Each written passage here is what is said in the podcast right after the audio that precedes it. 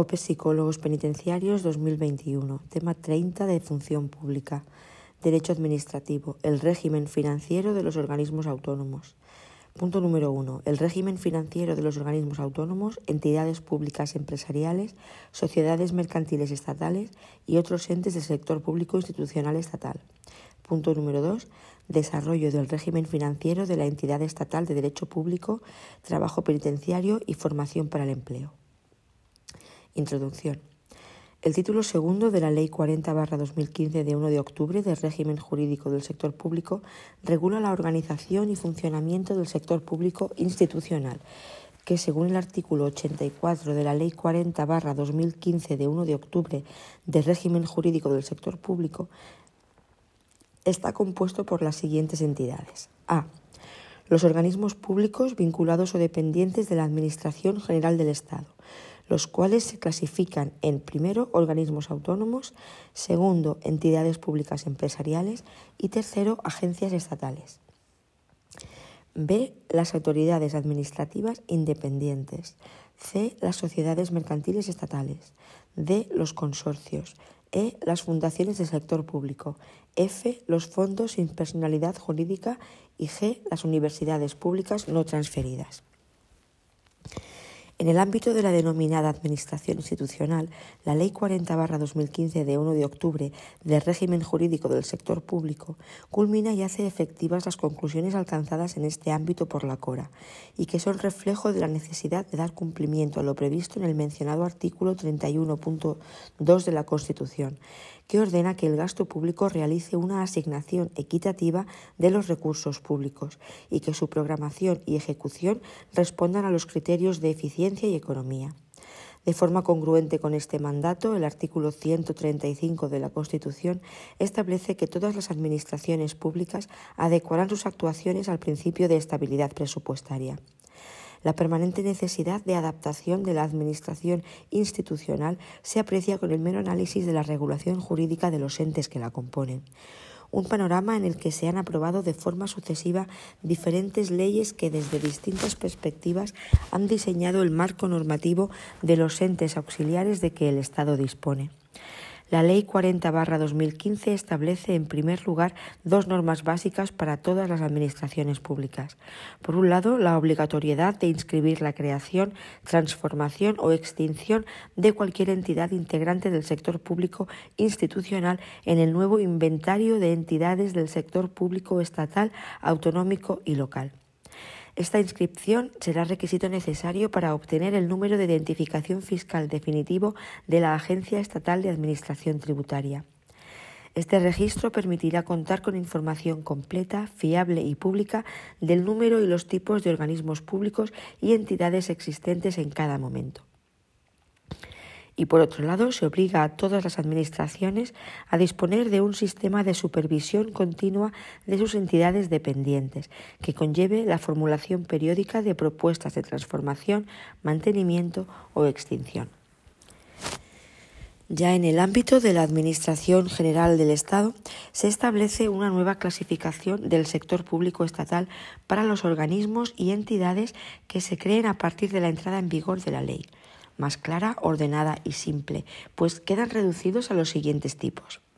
Organismos públicos, que incluyen los organismos autónomos y las entidades públicas empresariales, autoridades administrativas independientes, sociedades mercantiles estatales, consorcios, fundaciones del sector público y fondos sin personalidad jurídica. La meta es la de sistematizar el régimen hasta ahora vigente en el ámbito estatal y mejorarlo siguiendo las pautas que a continuación se explican. En primer lugar, preservando los aspectos positivos de la regulación de los distintos tipos de entes, de modo que se favorezca la programación de objetivos, el control de eficacia de los entes públicos y el mantenimiento de los estrictamente necesarios para la realización de las funciones legalmente encomendadas al sector público. En segundo lugar, suprimiendo las especialidades que sin mucha justificación propiciaban la excepción de la aplicación de controles administrativos que deben existir en toda actuación pública, en lo que ha venido en denominarse la huida del derecho administrativo. La flexibilidad en la gestión ha de ser compatible con los mecanismos de control de la gestión de fondos públicos. Y en tercer lugar, dedicando suficiente atención a la supervisión de los entes públicos y a su transformación y extinción, materias estas que, por poco frecuentes, no habían demandado un régimen detallado en el pasado. Con ello se resuelve una de las principales carencias de la, ley de agencias, la ausencia de una verdadera evaluación externa a la entidad que permita juzgar si sigue siendo la forma más eficiente y eficaz posible de cumplir los objetivos que persiguió su creación y que proponga alternativas en caso de que no sea así. De este modo, se establecen dos tipos de controles de las entidades integrantes del sector público estatal una supervisión continua desde su creación hasta su extinción a cargo del Ministerio de Hacienda y Función Pública, que vigilará la concurrencia de los requisitos previstos en esta ley y un control de eficacia, centrado en el cumplimiento de los objetivos propios de la actividad de la entidad, que será ejercicio anualmente por el departamento al que está adscrita, la entidad u organismo público, sin perjuicio del control de la gestión económico-financiera que se ejerza por la intervención general de la Administración del Estado. Este sistema, que sigue las mejoras prácticas del derecho comparado, permitirá evaluar de forma continua la pervivencia de las razones que justificaron la creación de cada entidad y su sostenibilidad futura. Así, se evitará tener que reiterar en el futuro el exhaustivo análisis que tuvo que ejecutar la CORA para identificar las entidades innecesarias o redundantes y que están en proceso de extinción se incorpora al contenido de la ley la regulación de los medios propios y servicios técnicos de la Administración, de acuerdo con lo que en la actualidad se establece en la normativa de contratos del sector público. Como novedad, la creación de un medio propio o su declaración como tal deberá ir precedida de una justificación. Por medio de una memoria de la intervención general ve que la entidad resulta sostenible y eficaz de acuerdo con los criterios de rentabilidad económica y que resulta una opción más eficiente que la contratación pública para disponer del servicio o suministro cuya provisión le corresponda o que concurren otras razones excepcionales que justifican su existencia como la seguridad pública o la urgencia en la necesidad del servicio. Asimismo, estas entidades deberán estar identificadas a través de un acrónimo MP para mayor seguridad jurídica. Estos requisitos se aplicarán tanto a los medios propios que se creen en el futuro como a los ya existentes, estableciéndose un plazo de seis meses para su adaptación. Bajo la denominación de organismos públicos, la ley regula los organismos autónomos y las entidades públicas empresariales del sector público estatal los organismos públicos se definen como aquellos dependientes o vinculados a la Administración General del Estado, bien directamente, bien a través de otro organismo público, cuyas características justifican su organización en régimen de descentralización funcional o de fomento, prestación, gestión de servicios públicos o producción de bienes de interés público susceptibles de contraprestación, así como actividades de contenido económico reservadas a las administraciones públicas. Tienen personalidad jurídica pública diferenciada, patrimonio y tesorería propios, así como autonomía de gestión, y les corresponden las potestades administrativas precisas para el cumplimiento de sus fines, salvo la potestad expropiatoria.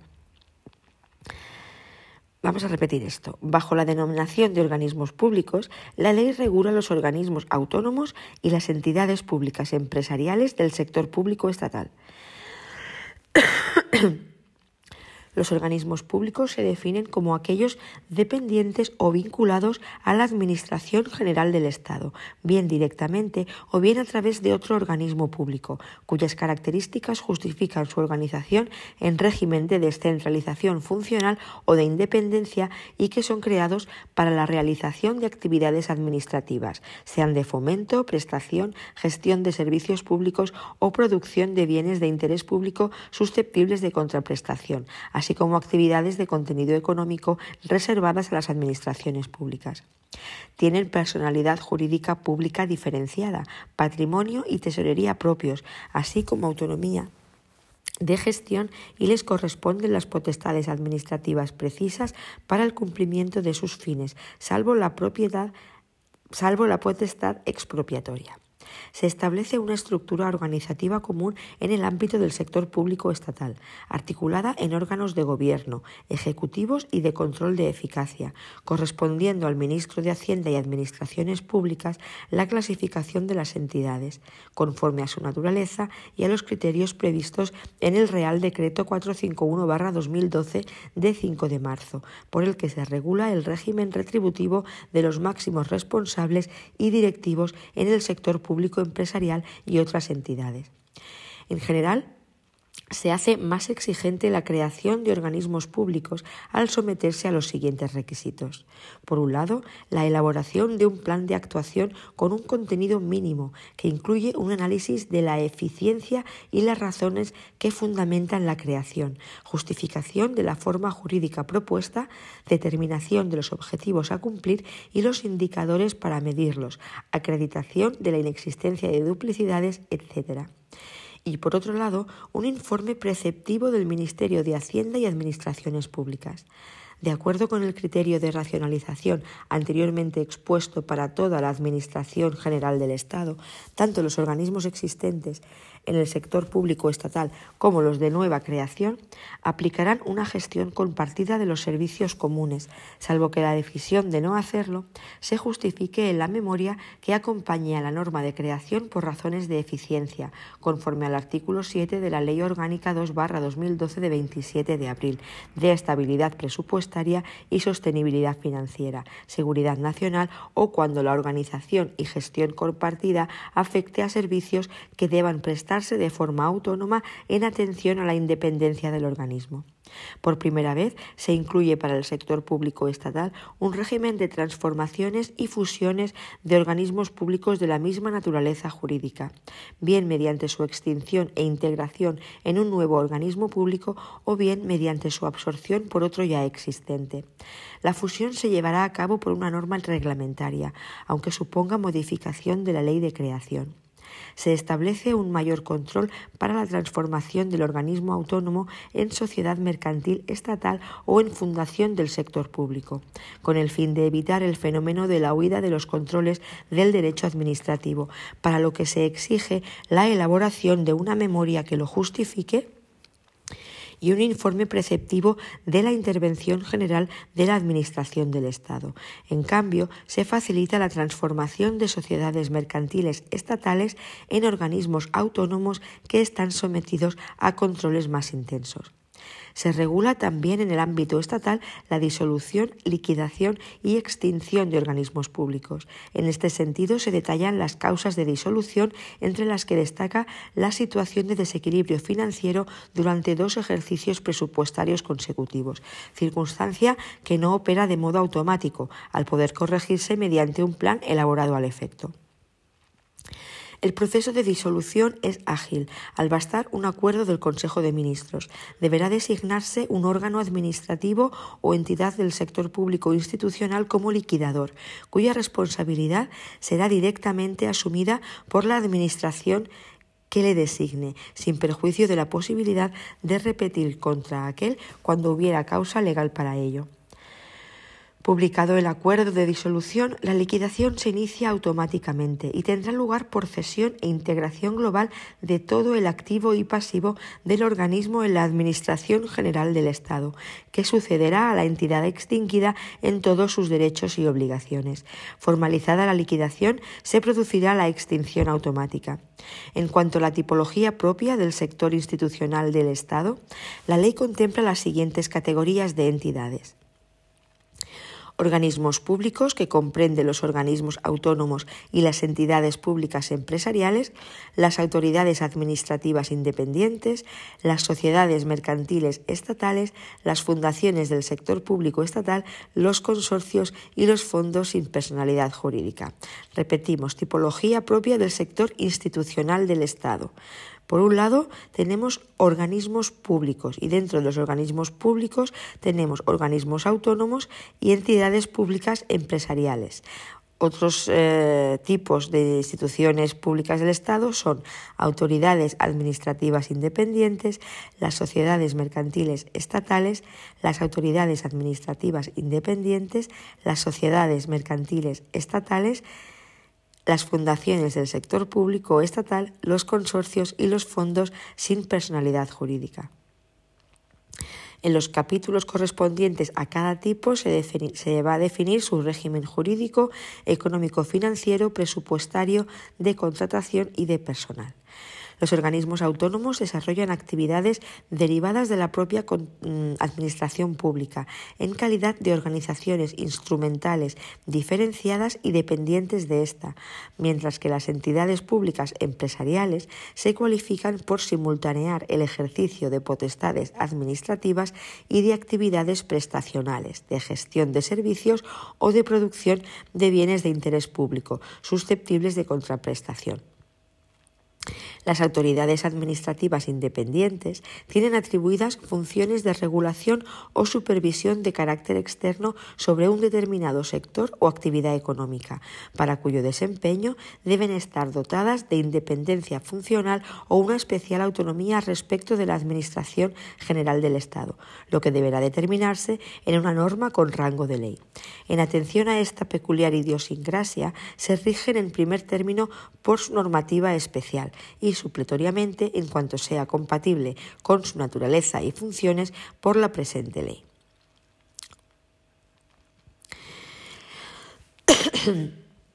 Esto debe de quedar claro, ¿eh? que los organismos autónomos desarrollan actividades derivadas de la propia Administración pública, en calidad de organizaciones instrumentales diferenciadas y dependientes de ésta, mientras que las entidades públicas empresariales se cualifican por simultanear el ejercicio de potestades administrativas y de actividades prestacionales, de gestión de servicios o de producción de bienes de interés público susceptibles de contraprestación. Por otro lado, las autoridades administrativas independientes tienen atribuidas funciones de regulación o supervisión de carácter externo sobre un determinado sector o actividad económica, para cuyo desempeño deben estar dotadas de independencia funcional o una especial autonomía respecto de la Administración General del Estado. De aquí en adelante, AGE lo que deberá determinarse en una norma con rango de ley. En atención a esta peculiar idiosincrasia se rigen en primer término por su normativa especial. ¿Vale? Estos son las eh, eh, autoridades administrativas independientes. Tendrán su, se regirán en primer término por su normativa especial y supletoriamente, en cuanto sea compatible con su naturaleza y funciones, por la presente ley. Se mantiene el concepto de sociedades mercantiles estatales actualmente vigente en la Ley 33-2003 de 3 de noviembre, respecto de las cuales se incluye como novedad que la responsabilidad aplicable a los miembros de sus consejos de administración designados por la AGE será asumida directamente por la Administración designante. Todo ello sin perjuicio de que pueda exigirse de oficio la responsabilidad del administrador por los daños y perjuicios causados cuando hubiera ocurrido dolo o culpa o negligencia graves. La ley establece con carácter básico el régimen jurídico de los consorcios, al tratarse de un régimen que, por definición, afectará a todas las administraciones públicas, siguiendo la línea de las modificaciones efectuadas por la Ley 15-2014 de 16 de septiembre de racionalización del sector público y otras medidas de reforma administrativa. La creación de un consorcio en el que participe la Administración General del Estado, AGE, ha de estar prevista en una ley e ir precedida de la autorización del Consejo de Ministros. El consorcio se constituye mediante el correspondiente convenio, al que habrán de acompañarse los estatutos, un plan de actuación de igual contenido que el de los organismos públicos y el informe preceptivo favorable del departamento competente en la hacienda pública o la intervención general que corresponda.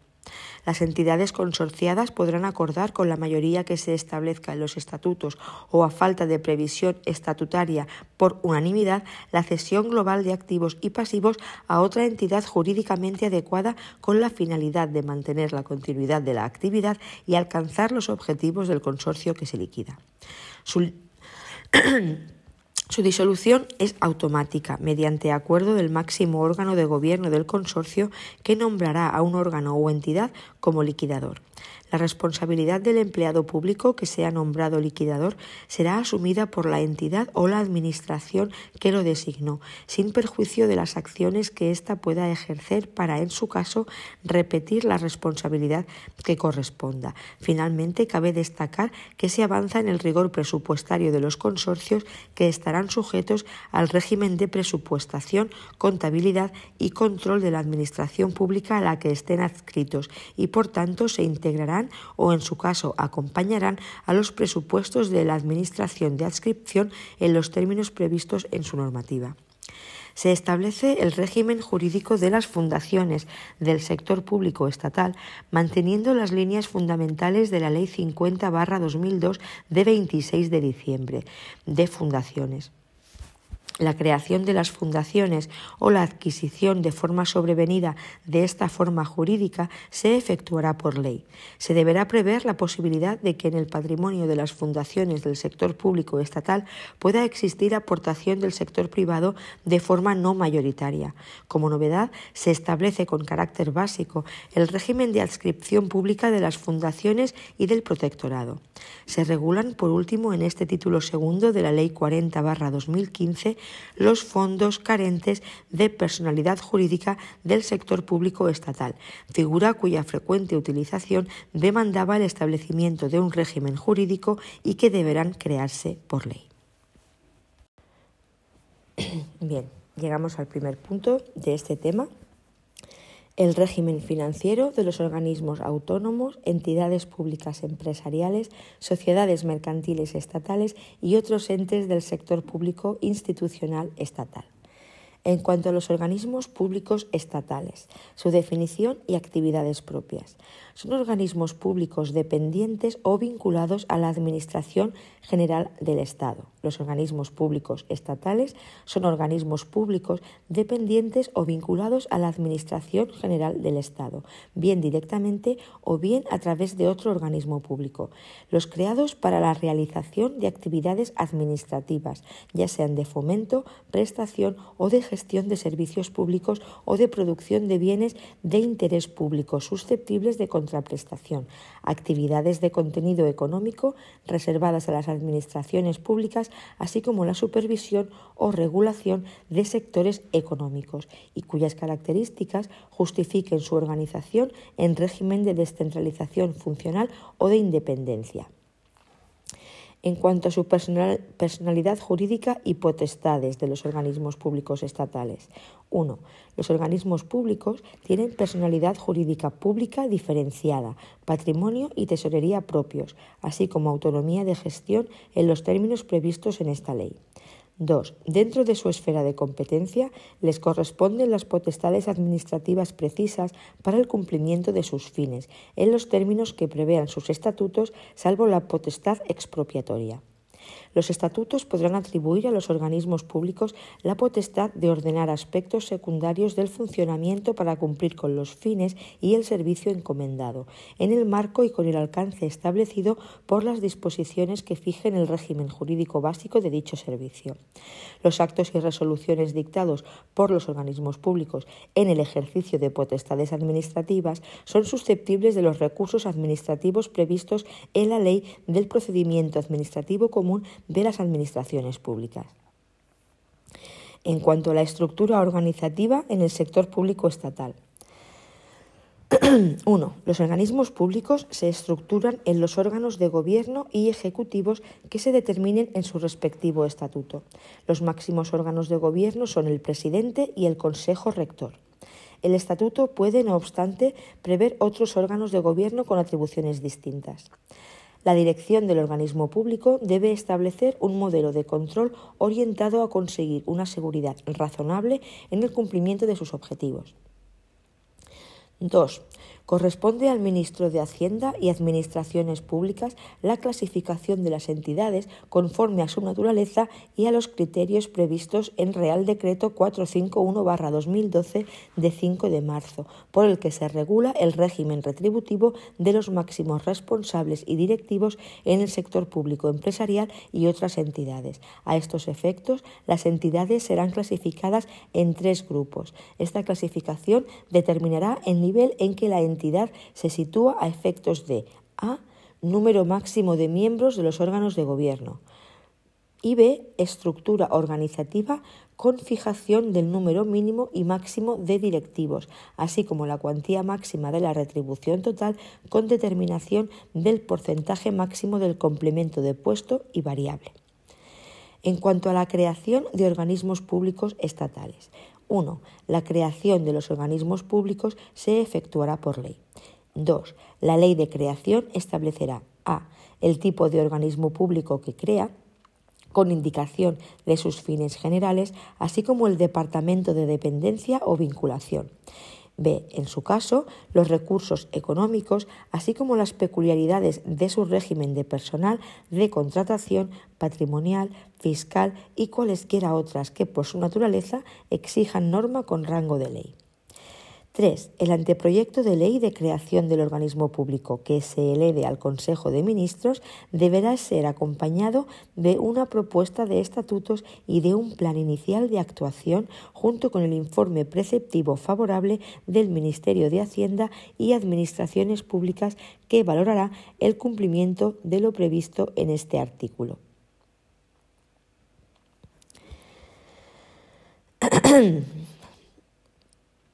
Vale, para la creación de los contenidos públicos estatales tenemos que, en primer lugar, la creación de los organismos se efectuará por ley.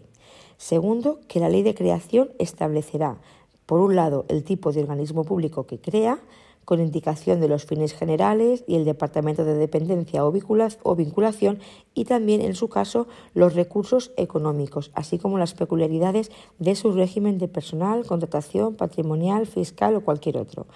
Y en tercer lugar, para la creación de los organismos públicos estatales, el anteproyecto de ley de creación del organismo público que se eleve al Consejo de Ministros deberá ser acompañado de una propuesta de estatutos y de un plan inicial de actuación, junto con el informe preceptivo favorable del Ministerio de Hacienda y Administraciones Públicas, que valorará el cumplimiento de lo previsto en este artículo.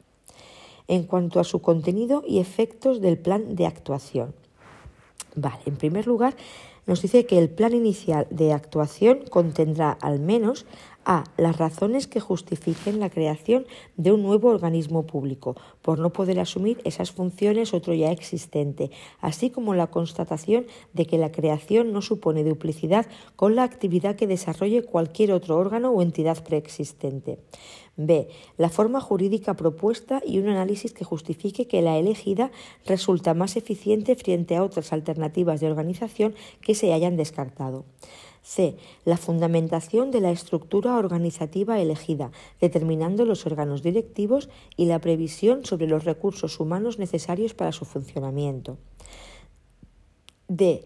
La fundamentación D. El anteproyecto del presupuesto correspondiente al primer ejercicio junto con un estudio económico financiero que acredite la suficiencia de la dotación económica prevista inicialmente para el comienzo de su actividad y la sostenibilidad futura del organismo, atendiendo a las fuentes futuras de financiación de los gastos y las inversiones, así como a la incidencia que tendrá sobre los presupuestos generales del Estado. E los objetivos del organismo, justificando su eh, suficiencia o idoneidad, los indicadores para medirlos y la programación plurianual de carácter estratégico para alcanzarlos, especificando los medios económicos y personales que dedicará, concretando en este último caso la forma de provisión de los puestos de trabajo, su procedencia, coste, retribuciones e indemnizaciones, así como el ámbito temporal en que se prevé desarrollar la actividad del organismo. Asimismo, se incluirán las consecuencias asociadas al grado de cumplimiento de los objetivos establecidos y, en particular, su vinculación con la evaluación de la gestión del personal directivo en el caso de incumplimiento. A tal efecto, el reparto del complemento de productividad o concepto equivalente se realizará teniendo en cuenta el grado de cumplimiento de los objetivos establecidos en el plan de creación y en los anuales. 2. Los organismos públicos deberán acomodar su actuación a lo previsto en su plan inicial de actuación. Este se actualizará anualmente mediante la elaboración del correspondiente plan que permita desarrollar para el ejercicio siguiente las previsiones del plan de creación. El plan anual de actuación deberá ser aprobado en el último trimestre del año natural por el departamento del que dependa o al que esté vinculado el organismo y deberá guardar coherencia con el programa de actuación plurianual previsto en la normativa presupuestaria. El plan de actuación incorporará cada tres años una revisión de la programación estratégica del organismo. La falta de aprobación del plan anual de actuación dentro del plazo fijado por causa imputable al organismo y hasta tanto se subsane la omisión llevará aparejada la paralización de las transferencias que deban realizarse a favor del organismo con cargo a los presupuestos generales del Estado salvo que el Consejo de Ministros adopte otra decisión. 3. El plan de actuación y los anuales, así como sus modificaciones, se hará público en la página web del organismo al que corresponda. En cuanto al contenido de los estatutos, en primer lugar, los estatutos regularán al menos los siguientes extremos. A. Las funciones y competencias del organismo, con indicación de las potestades administrativas que pueda ostentar. B. La determinación de su estructura organizativa, con expresión de la composición, funciones, competencias y rango administrativo que corresponda a cada órgano. Asimismo, se especificarán aquellos de sus actos y resoluciones que agoten la vía administrativa. C. El patrimonio que se les asigne y los recursos económicos que hayan de financiarlos. D. El régimen relativo a los recursos humanos, patrimonio, presupuesto y contratación. Y E. La facultad de participación en sociedades mercantiles cuando ello sea imprescindible para la consecución de los fines asignados. En cuanto al contenido de los estatutos, punto 2.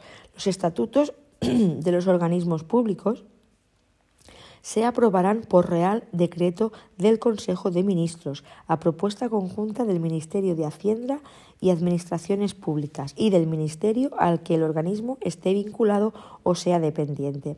Los estatutos deberán ser aprobados y publicados con carácter previo a la entrada en funcionamiento efectivo del organismo público.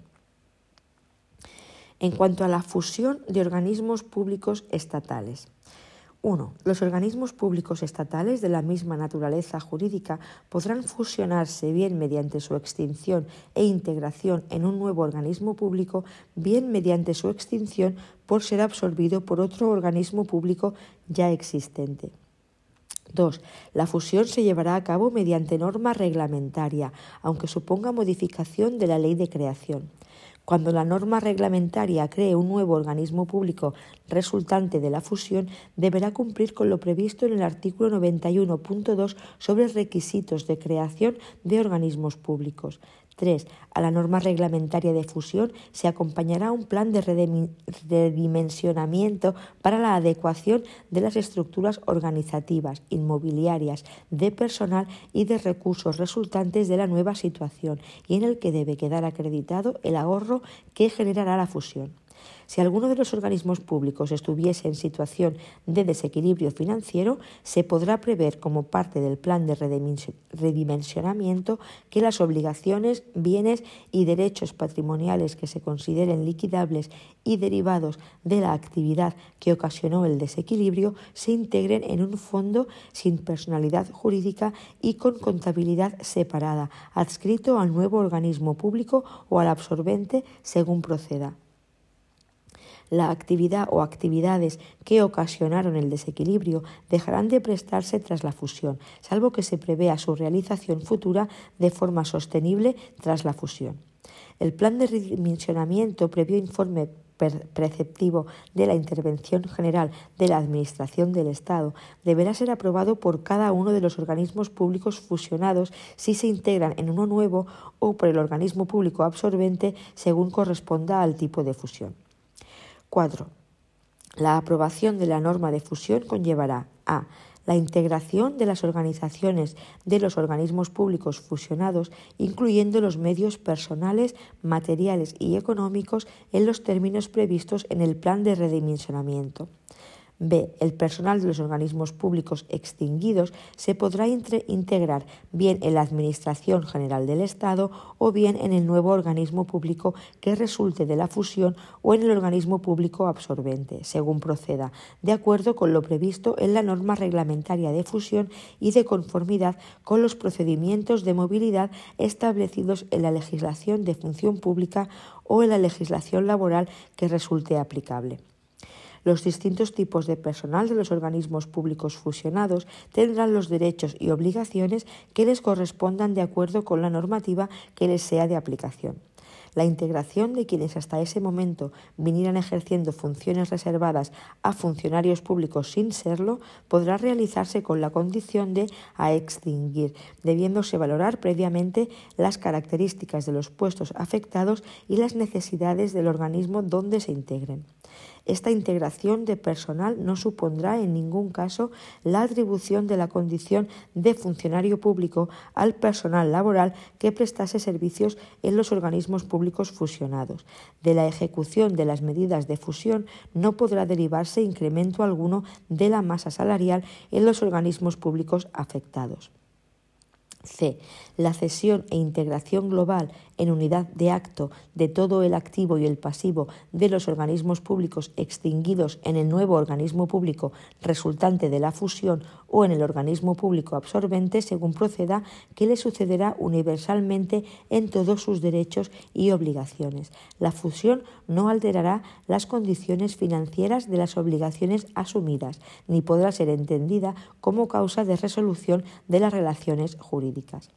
D. Si se hubiera previsto en el plan de dimensionamiento las obligaciones, bienes y derechos patrimoniales que se consideren liquidables, se integrarán en un fondo sin personalidad jurídica y con contabilidad separada, adscrito al nuevo organismo público resultante de la fusión o al organismo público absorbente, según proceda, que designará un liquidador al que le corresponderá la liquidación de este fondo. Esta liquidación se efectuará de conformidad con lo previsto en el artículo 97.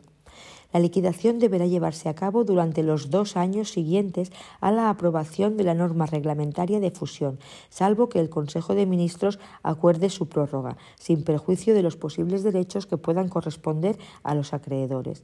La aprobación de las normas a las que tendrá que ajustarse la contabilidad del fondo corresponderá al Ministro de Hacienda y Administraciones Públicas, a propuesta de la Intervención General de la Administración del Estado. en cuanto a la gestión compartida de servicios comunes. 1.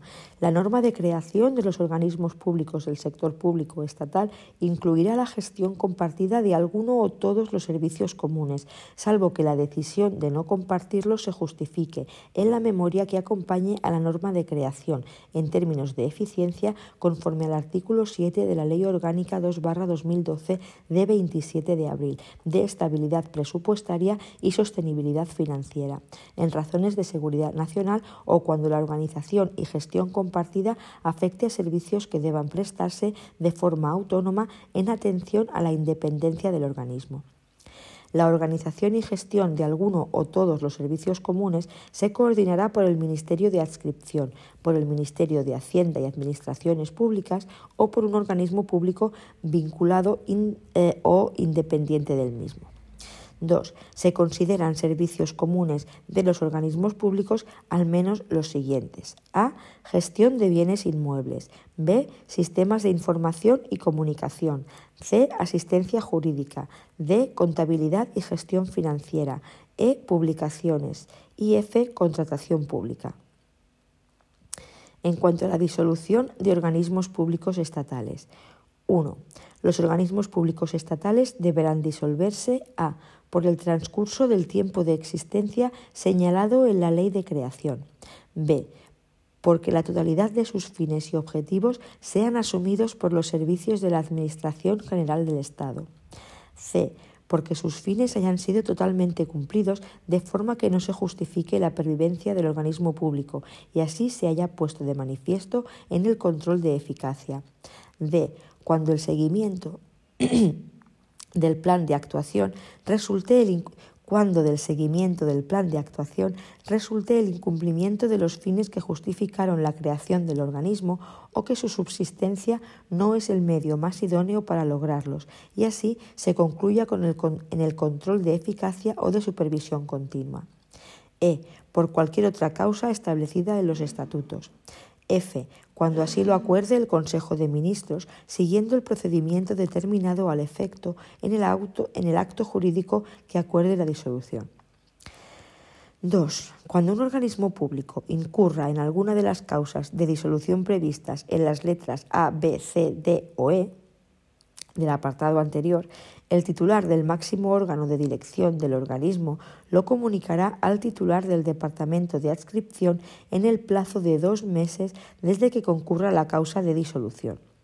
Transcurrido dicho plazo sin que se haya producido la comunicación y concurriendo la causa de disolución, el organismo público quedará automáticamente disuelto y no podrá realizar ningún acto jurídico, salvo los estrictamente necesarios para garantizar la eficacia de su liquidación y extinción en el plazo de dos meses desde la recepción de la comunicación a la que se refiere el párrafo anterior, el Consejo de Ministros adoptará el correspondiente acuerdo de disolución en el que designará al órgano administrativo o entidad del sector público institucional estatal que asumirá las funciones de liquidador y se comunicará al inventario de entidades del sector público estatal, autonómico y local para su publicación. Transcurrido dicho plazo sin que el acuerdo de disolución haya sido publicado, el organismo público quedará automáticamente disuelto y no podrá realizar ningún acto jurídico, salvo los estrictamente necesarios para garantizar la eficacia de su liquidación y extinción.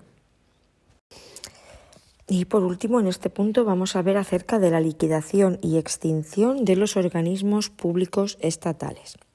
1 publicado el acuerdo de disolución al que se refiere el artículo anterior o transcurridos los plazos en él establecidos sin que éste haya sido publicado, se entenderá automáticamente iniciada la liquidación.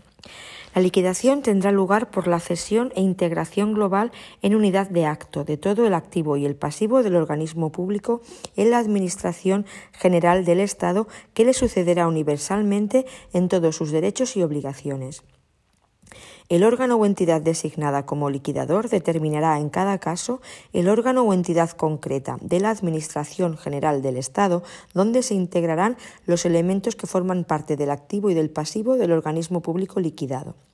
La responsabilidad que le corresponda al empleado público como miembro de la entidad u órgano liquidador será directamente asumida por la entidad o la Administración General del Estado que lo designó. La Administración General del Estado podrá exigir de oficio al empleado público que designó a esos efectos la responsabilidad en que hubiera incurrido por los daños y perjuicios causados en sus bienes o derechos cuando hubiera concurrido dolo, culpa o negligencia graves, conforme a lo previsto en las leyes administrativas en, materia de responsabilidad patrimonial. 3. La Administración General del Estado quedará subrogada automáticamente en todas las relaciones jurídicas que tuviera el organismo público con sus acreedores, tanto de carácter principal como accesorias, a la fecha de adopción del acuerdo de disolución o, en su defecto, a la fecha en que concurriera la causa de disolución, incluyendo los activos y pasivos sobrevenidos. Esta subrogación no alterará las condiciones financieras de las obligaciones asumidas ni podrá ser entendida como causa de resolución de las relaciones jurídicas. Formalizada la liquidación del organismo público, se producirá su extinción automática. Bien, pues ahora pasamos a los organismos autónomos estatales. Su definición. Los organismos autónomos son entidades de derecho público con personalidad jurídica propia, tesorería y patrimonio propios y autonomía en su gestión entidades de derecho público con personalidad jurídica propia, tesorería y patrimonio propios y autonomía en su gestión, organismos autónomos estatales, que desarrollan actividades propias de la Administración pública, tanto actividades de fomento, prestacionales, de gestión de servicios públicos o de producción de bienes de interés público, susceptibles de contraprestación en calidad de organizaciones instrumentales diferenciadas y dependientes de esta. 2. Los organismos autónomos dependen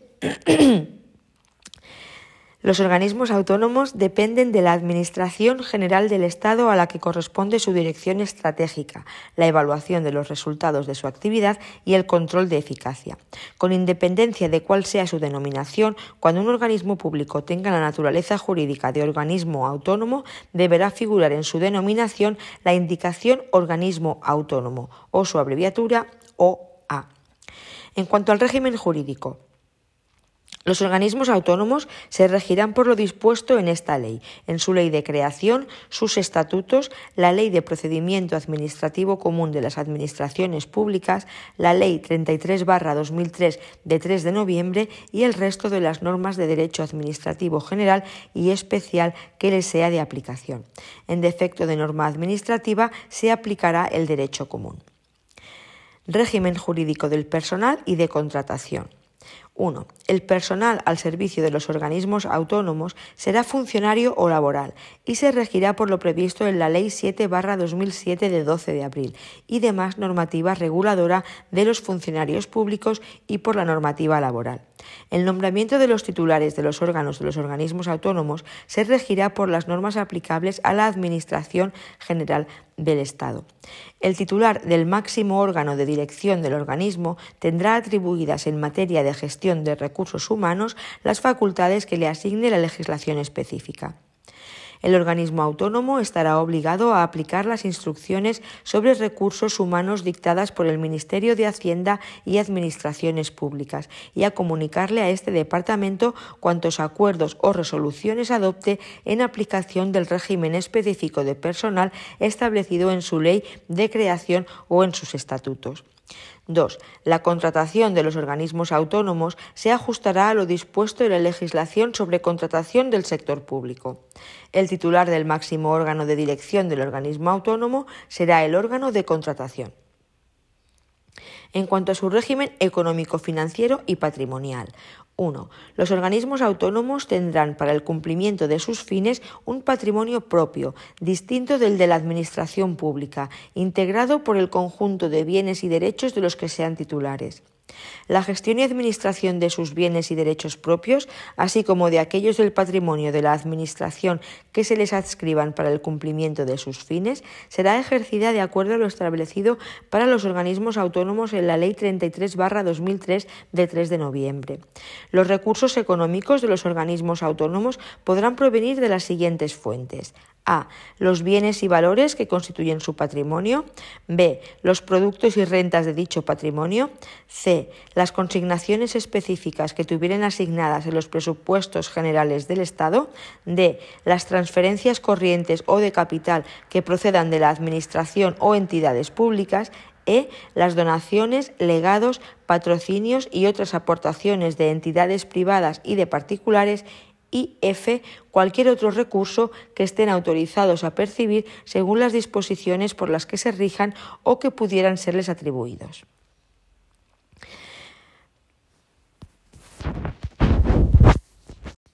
Bien, pues dentro de los organismos autónomos estatales, en primer lugar vamos a ver las entidades públicas empresariales de ámbito estatal. ¿Cuál es su definición? Bien, pues las entidades públicas empresariales son entidades de derecho público, con personalidad jurídica propia, patrimonio propio y autonomía en su gestión que se financian con ingresos de mercado, a excepción de aquellas que tengan la condición o reúnan los requisitos para ser declaradas medio propio personificado de conformidad con la ley de contratos del sector público y que junto con el ejercicio de potestades administrativas desarrollan actividades prestacionales de gestión de servicios o de producción de bienes de interés público susceptibles de contraprestación. Las entidades públicas empresariales dependen de la Administración General del Estado o de un organismo autónomo vinculado o dependiente de ésta, al que le corresponde la dirección estratégica, la evaluación de los resultados de su actividad y el control de eficacia con independencia de cuál sea su denominación, cuando un organismo público tenga naturaleza jurídica de entidad pública empresarial, deberá figurar en su denominación la indicación de entidad pública empresarial o su abreviatura EPEEP. En cuanto al régimen jurídico, las entidades públicas empresariales se rigen por el derecho privado, excepto en la formación de la voluntad de sus órganos, en el ejercicio de las potestades administrativas que tengan atribuidas y en los aspectos específicamente regulados para las mismas en esta ley, en su ley de creación, sus estatutos, la ley de procedimiento administrativo común, el Real Decreto Legislativo 3-2011 de 14 de noviembre, la ley 33-2011 2003 de 3 de noviembre y el resto de normas de derecho administrativo general y especial que le sean de aplicación. En cuanto al ejercicio de potestades administrativas, las, potestades administrativas atribuidas a las entidades públicas empresariales solo pueden ser ejercidas por aquellos órganos de estas a los que los estatutos se les asigne expresamente esta facultad. No obstante, a los efectos de esta ley, los órganos de las entidades públicas empresariales no son asimilables en cuanto a su rango administrativo al de los órganos de la Administración General del Estado, salvo las excepciones que a determinados efectos se fijen en cada caso en sus estatutos.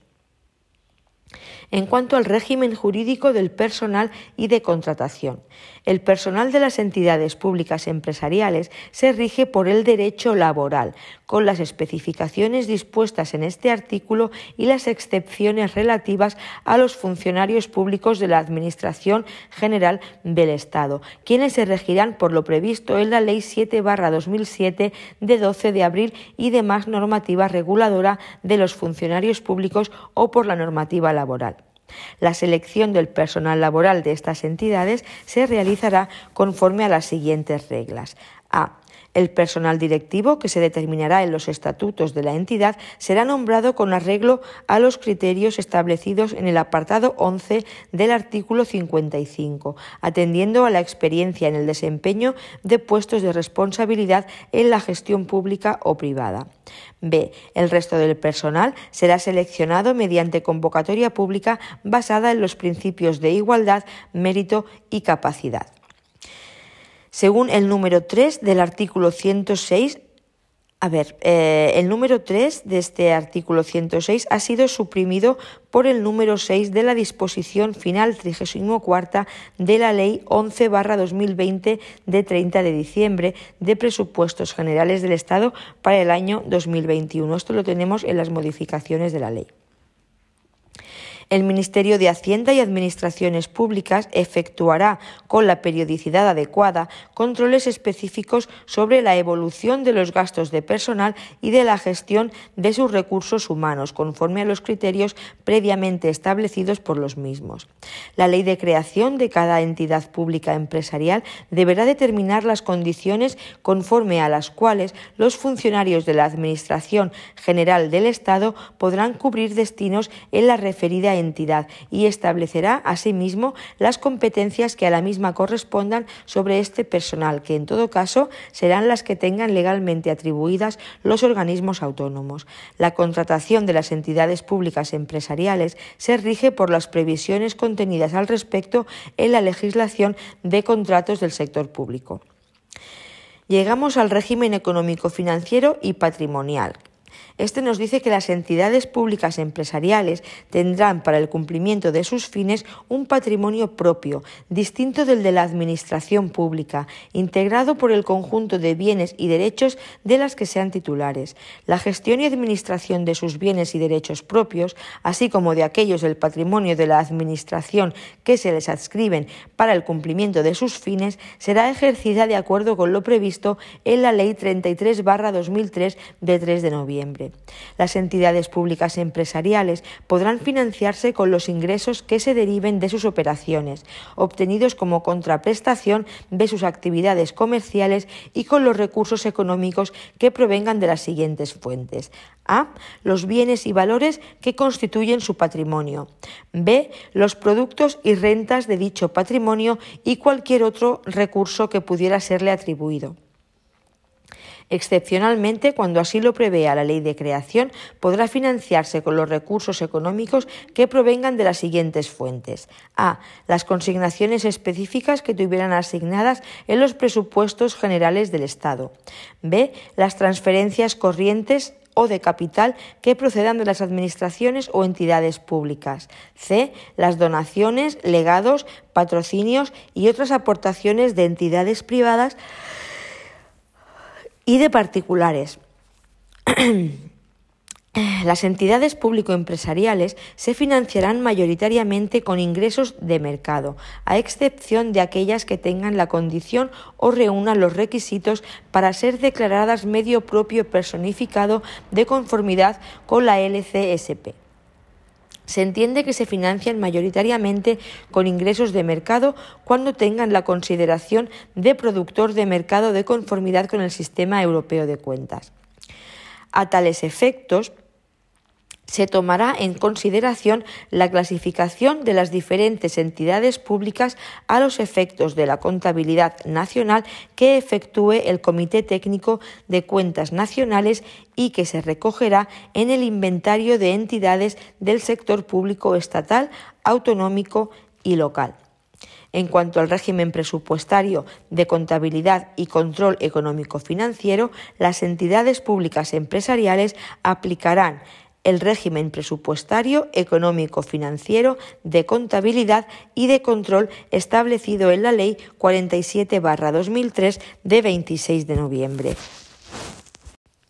Veamos ahora las agencias estatales. ¿Cómo se definen? Bien, las agencias estatales son entidades de derecho público dotadas de personalidad jurídica pública, patrimonio propio y autonomía en su gestión, facultadas para ejercer potestades administrativas que son creadas por el Gobierno para el cumplimiento de los programas correspondientes a las políticas públicas que desarrolle la Administración General del Estado en el ámbito de sus competencias. Las agencias estatales están dotadas de los mecanismos de autonomía funcional, responsabilidad por la gestión y control de resultados establecidos en esta ley, con independencia de cuál sea su denominación, cuando un organismo público tenga naturaleza de agencia estatal, deberá figurar en su denominación la indicación de agencia estatal. En cuanto a su régimen jurídico, las agencias estatales se rigen por esta ley y en su marco por el estatuto propio de cada una de ellas y el resto de las normas de derecho administrativo general y especial que les sea de aplicación. La actuación de las agencias estatales se produce con arreglo al plan de acción anual, bajo la vigencia y con arreglo al pertinente contrato plurianual de gestión que ha de establecer como mínimo y para el periodo de su vigencia los siguientes extremos. A. Los objetivos a perseguir, los resultados a obtener y, en general, la gestión a desarrollar. B. Los planes necesarios para alcanzar los objetivos con especificación de los marcos temporales correspondientes y de los proyectos asociados a cada una de las estrategias y sus plazos temporales, así como los indicadores para evaluar los resultados obtenidos. C. Las previsiones máximas de plantilla de personal y el marco de actuación en materia de gestión de recursos humanos. D. Los recursos personales, materiales y presupuestarios a aportar para la consecución de los objetivos, si bien serán automáticamente revisados de conformidad con el contenido de la Ley de Presupuestos Generales del Estado del ejercicio correspondiente. E. Los efectos asociados al grado de cumplimiento de los objetivos establecidos por lo que hace a exigencia de responsabilidad por la gestión de los órganos ejecutivos y el personal directivo, así como el montante de masa salarial destinada al complemento de productividad o concepto equivalente del personal laboral. F. El procedimiento a seguir para la cobertura de los déficits anuales que en su caso se pudieran producir por insuficiencia de los ingresos reales respecto de los estimados y las consecuencias de responsabilidad en la gestión que en su caso deban seguirse de tales déficits. Dicho procedimiento deberá ajustarse en todo caso a lo que establezca el contenido de la Ley de Presupuestos Generales del Estado del ejercicio correspondiente. El procedimiento para la introducción de las modificaciones o adaptaciones anuales que, en su caso, procedan. En tercer lugar, el contrato de gestión se determinarán los mecanismos que permitan o sea, seguimos con el régimen jurídico, ¿eh? que nos dice que en el contrato de gestión se determinarán los mecanismos que permitan la exigencia de responsabilidades a que se refiere la letra E del apartado anterior por incumplimiento de objetivos. El Consejo Rector de cada agencia estatal aprueba la propuesta de contrato inicial de gestión. El Consejo Rector es quien aprueba la propuesta de contrato inicial de gestión en el plazo de tres meses desde su constitución. Los posteriores contratos de gestión se presentarán en el último trimestre de la vigencia del anterior. La aprobación del contrato de gestión tiene lugar por orden conjunta de los Ministerios de Adscripción de Política Territorial y Función Pública y de Hacienda, en un plazo máximo de tres meses a contar desde su presentación. En el caso de no ser aprobado en este plazo, mantendrá su vigencia el contrato de gestión anterior. En el seno del Consejo Rector se constituirá una comisión de control con la composición que se determine en los estatutos. Corresponde a la Comisión de Control informar al Consejo Rector sobre la ejecución del contrato de gestión y, en general, sobre todos aquellos aspectos relativos a la gestión económico-financiera que deba conocer el propio Consejo y que se determinen en los estatutos. En cuanto al régimen jurídico de personal, el personal al servicio de las agencias estatales está constituido por el personal que esté ocupando puestos de trabajo en servicios que se integren en la agencia estatal en el momento de su constitución, el personal que se incorpore a la agencia estatal desde cualquier administración pública por los correspondientes procedimientos de provisión de puestos de trabajo de trabajos previstos en esta ley, el personal seleccionado por la agencia estatal mediante pruebas selectivas convocadas al efecto en los términos establecidos en esta ley y por el personal directivo. O sea que el personal al servicio de las agencias estatales está constituido por el personal que ya esté ocupando puestos de trabajo en la misma, el personal que se incorpore a la agencia estatal desde cualquier administración pública, el personal seleccionado por la misma agencia estatal y el personal directivo. 2. El personal a que se refieren las letras A y B, o sea, el que ya esté ocupando puestos de trabajo y el que se incorpore a la agencia estatal, mantiene la condición de personal funcionario, estatuario o laboral de origen, de acuerdo con la legislación aplicable. El personal funcionario y estatuario se rige por la normativa reguladora de la función pública correspondiente, con las especialidades previstas en esta ley y las que conforme a ella se establezcan en el estatuto de cada agencia estatal. El personal laboral se rige por el texto refundido de la Ley del Estatuto de los Trabajadores, aprobado por Real Decreto Legislativo 2-2015 de 23 de octubre y el resto de la normativa laboral. 4. La selección del personal a la que se refiere la letra C se realiza mediante convocatoria pública y de acuerdo con los principios de igualdad, mérito y capacidad, así como de acceso al empleo público de las personas con discapacidad. A tal efecto, en el periodo previsto en el contrato de gestión, las agencias estatales determinan sus necesidades de personal a cubrir mediante pruebas selectivas. La determinación de las necesidades de personal a cubrir se realizará con sujeción a la tasa de reposición que en su caso se establezca en la Ley de Presupuestos Generales del Estado para el ejercicio correspondiente. La previsión de necesidades de personal se incorpora a la oferta anual de empleo de la correspondiente agencia estatal que se integra en la oferta de empleo público estatal de conformidad con lo que establezca la Ley anual de Presupuestos Generales del Estado. Las agencias estatales seleccionan a través de sus propios órganos de selección a su personal laboral de acuerdo con los requisitos y principios establecidos en el párrafo anterior. Las convocatorias de selección de personal funcionario se efectuarán por el Ministerio al que se encuentren adscritos los cuerpos o escalas correspondientes y excepcionalmente por la propia agencia estatal mediante convenio suscrito al efecto. Los órganos de representación del personal de la agencia estatal serán tenidos en cuenta en los procesos de selección que se lleven a cabo. 5. Las agencias estatales elaboran, convocan y, a propuesta de órganos especializados en selección de personal, resuelven las correspondientes convocatorias de provisión de puestos de trabajo de personal funcionario de conformidad con los principios generales y procedimientos de provisión establecidos en la normativa de función pública. 6. La movilidad de los funcionarios destinados en las agencias estatales podrá estar sometida a la condición de autorización previa en las condiciones y con los plazos que se determinen en sus estatutos y de acuerdo con la normativa de función pública. 7. Las agencias estatales disponen de su relación de puestos de trabajo, elaborada y aprobada por la propia agencia estatal, dentro del marco de actuación que en materia de recursos humanos se establezca en el contrato de gestión. 8. El personal que preste sus servicios en las agencias estatales verá reconocido su derecho a la promoción dentro de una carrera profesional evaluable en el marco del Estatuto del Empleado Público. Dicha carrera tendrá elementos que permitan criterios de homogeneidad dentro de agencias estatales del mismo ámbito, facilitando similares retribuciones para niveles profesionales semejantes y posibilitando las medidas de movilidad entre el personal de aquellas, sin perjuicio de lo previsto en el apartado 6.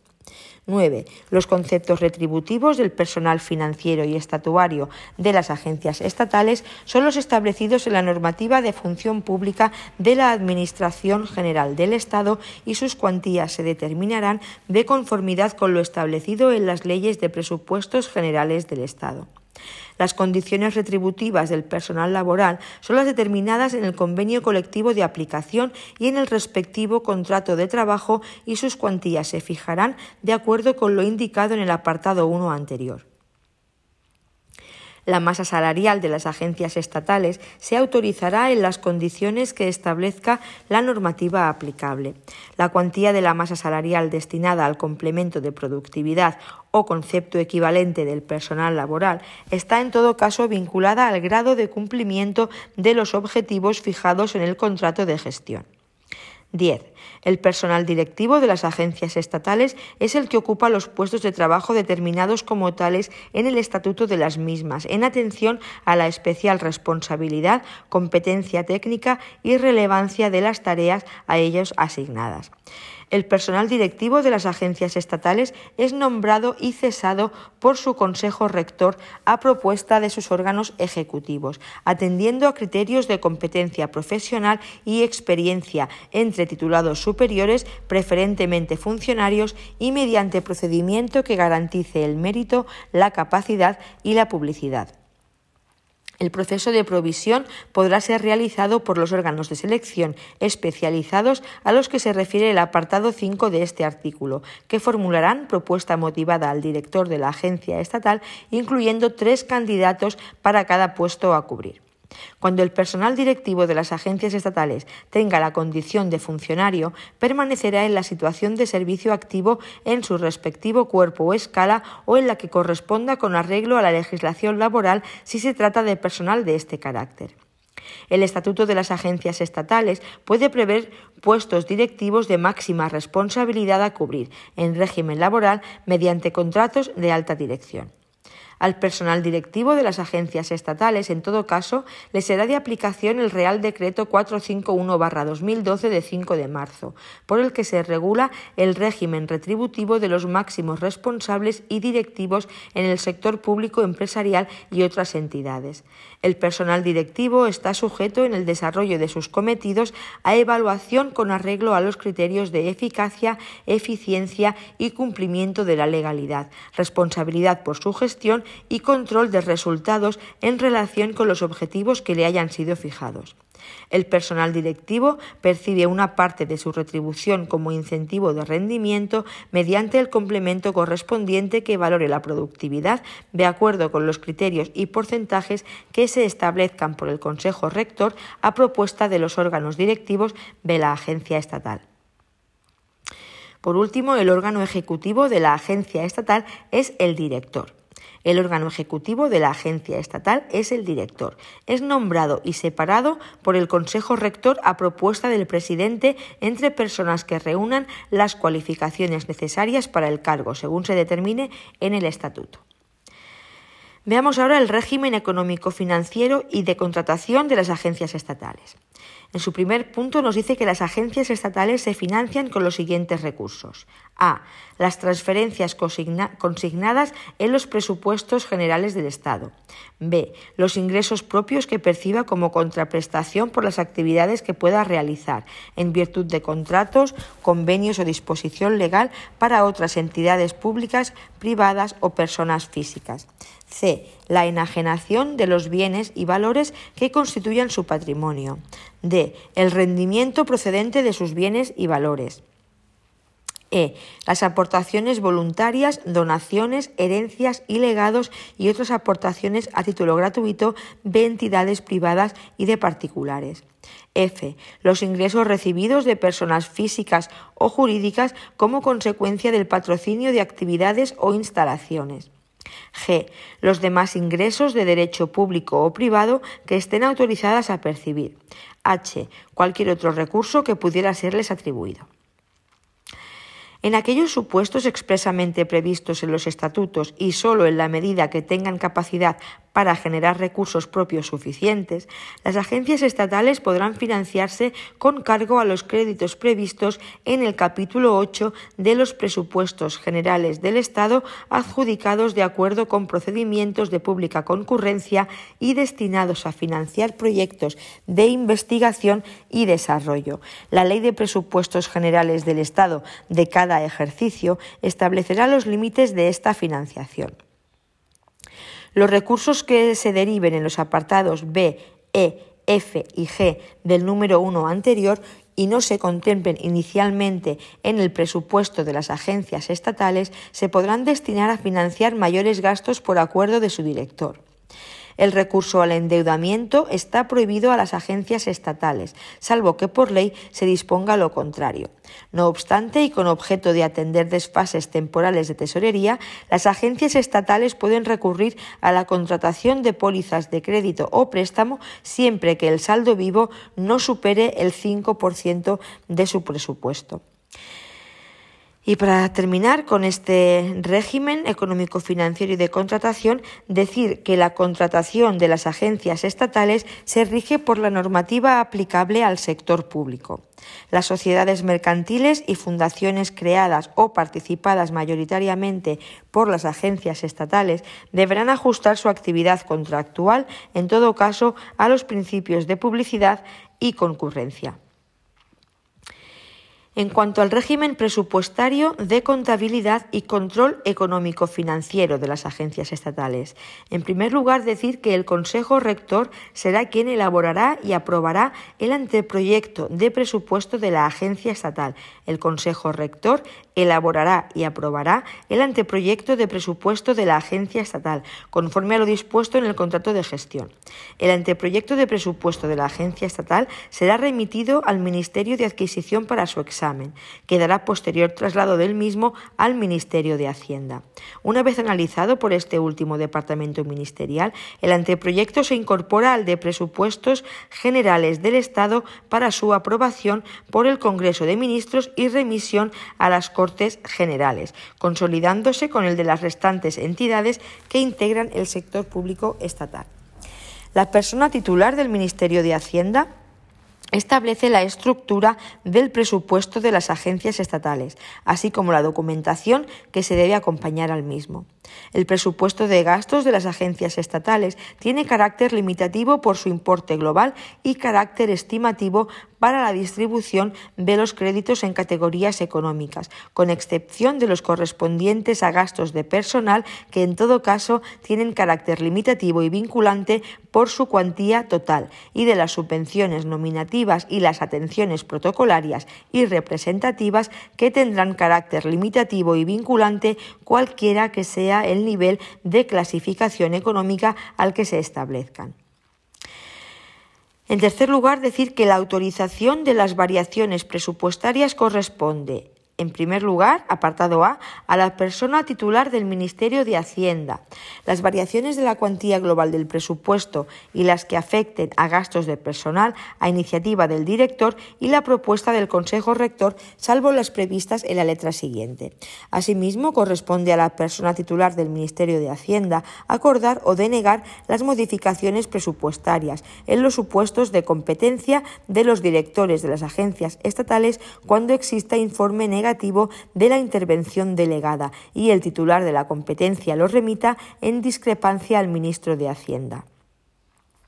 Y en segundo lugar, la autorización de las variaciones presupuestarias corresponde también a la persona titular de la dirección de la propia agencia estatal en todas las restantes variaciones, incluso en la cuantía global cuando sean financiadas con recursos derivados de los apartados B, E F y G del artículo 108 quinquies, por encima de los inicialmente presupuestados, no afecten a gastos de personal y existan garantías suficientes de su efectividad, dando cuenta inmediata a la Comisión de Control. También decir que los remanentes de tesorería que resulten de la liquidación del ejercicio presupuestario no afectados a la financiación del presupuesto del ejercicio siguiente podrán aplicarse al, presupuesto de ingresos y destinarse a financiar incremento de gastos por acuerdo de la persona titular de la dirección, dando cuenta a la Comisión de Control. Los déficits derivados del incumplimiento de la estimación de ingresos anuales se compensarán en la forma que se prevea en el contrato de gestión. Las agencias estatales podrán adquirir compromisos de gasto que hayan de extenderse a ejercicios posteriores, aquel en que se autoricen siempre que no se superen alguno de los límites siguientes.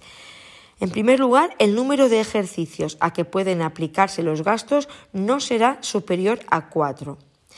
En segundo lugar, el gasto que se impute a cada uno de los ejercicios posteriores no podrá exceder de la cantidad que resulte de aplicar al importe total de cada programa, excluido el capítulo de gastos de personal y los restantes créditos que tengan carácter vinculante, los siguientes porcentajes el 70% en el ejercicio inmediato siguiente, el 60% en el segundo ejercicio y el 50% en los ejercicios tercero y cuarto. En el caso de gastos de personal o de otros que tengan carácter vinculante, podrán adquirirse compromisos de gasto con cargo a ejercicios futuros dentro de los límites señalados anteriormente, tomando como referencia de cálculo su dotación inicial. El Gobierno podrá acordar la modificación de los límites anteriores en los casos especialmente justificados.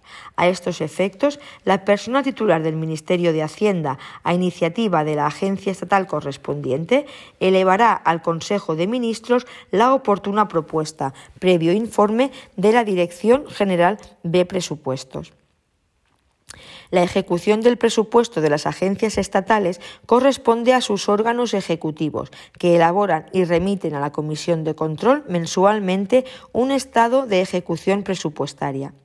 Las agencias estatales deberán aplicar los principios contables que les corresponda de acuerdo con lo establecido en el artículo 121 de la Ley General Presupuestaria, con la finalidad de asegurar el adecuado reflejo de las operaciones, los costes y los resultados de su actividad, así como de facilitar datos e información con trascendencia económica.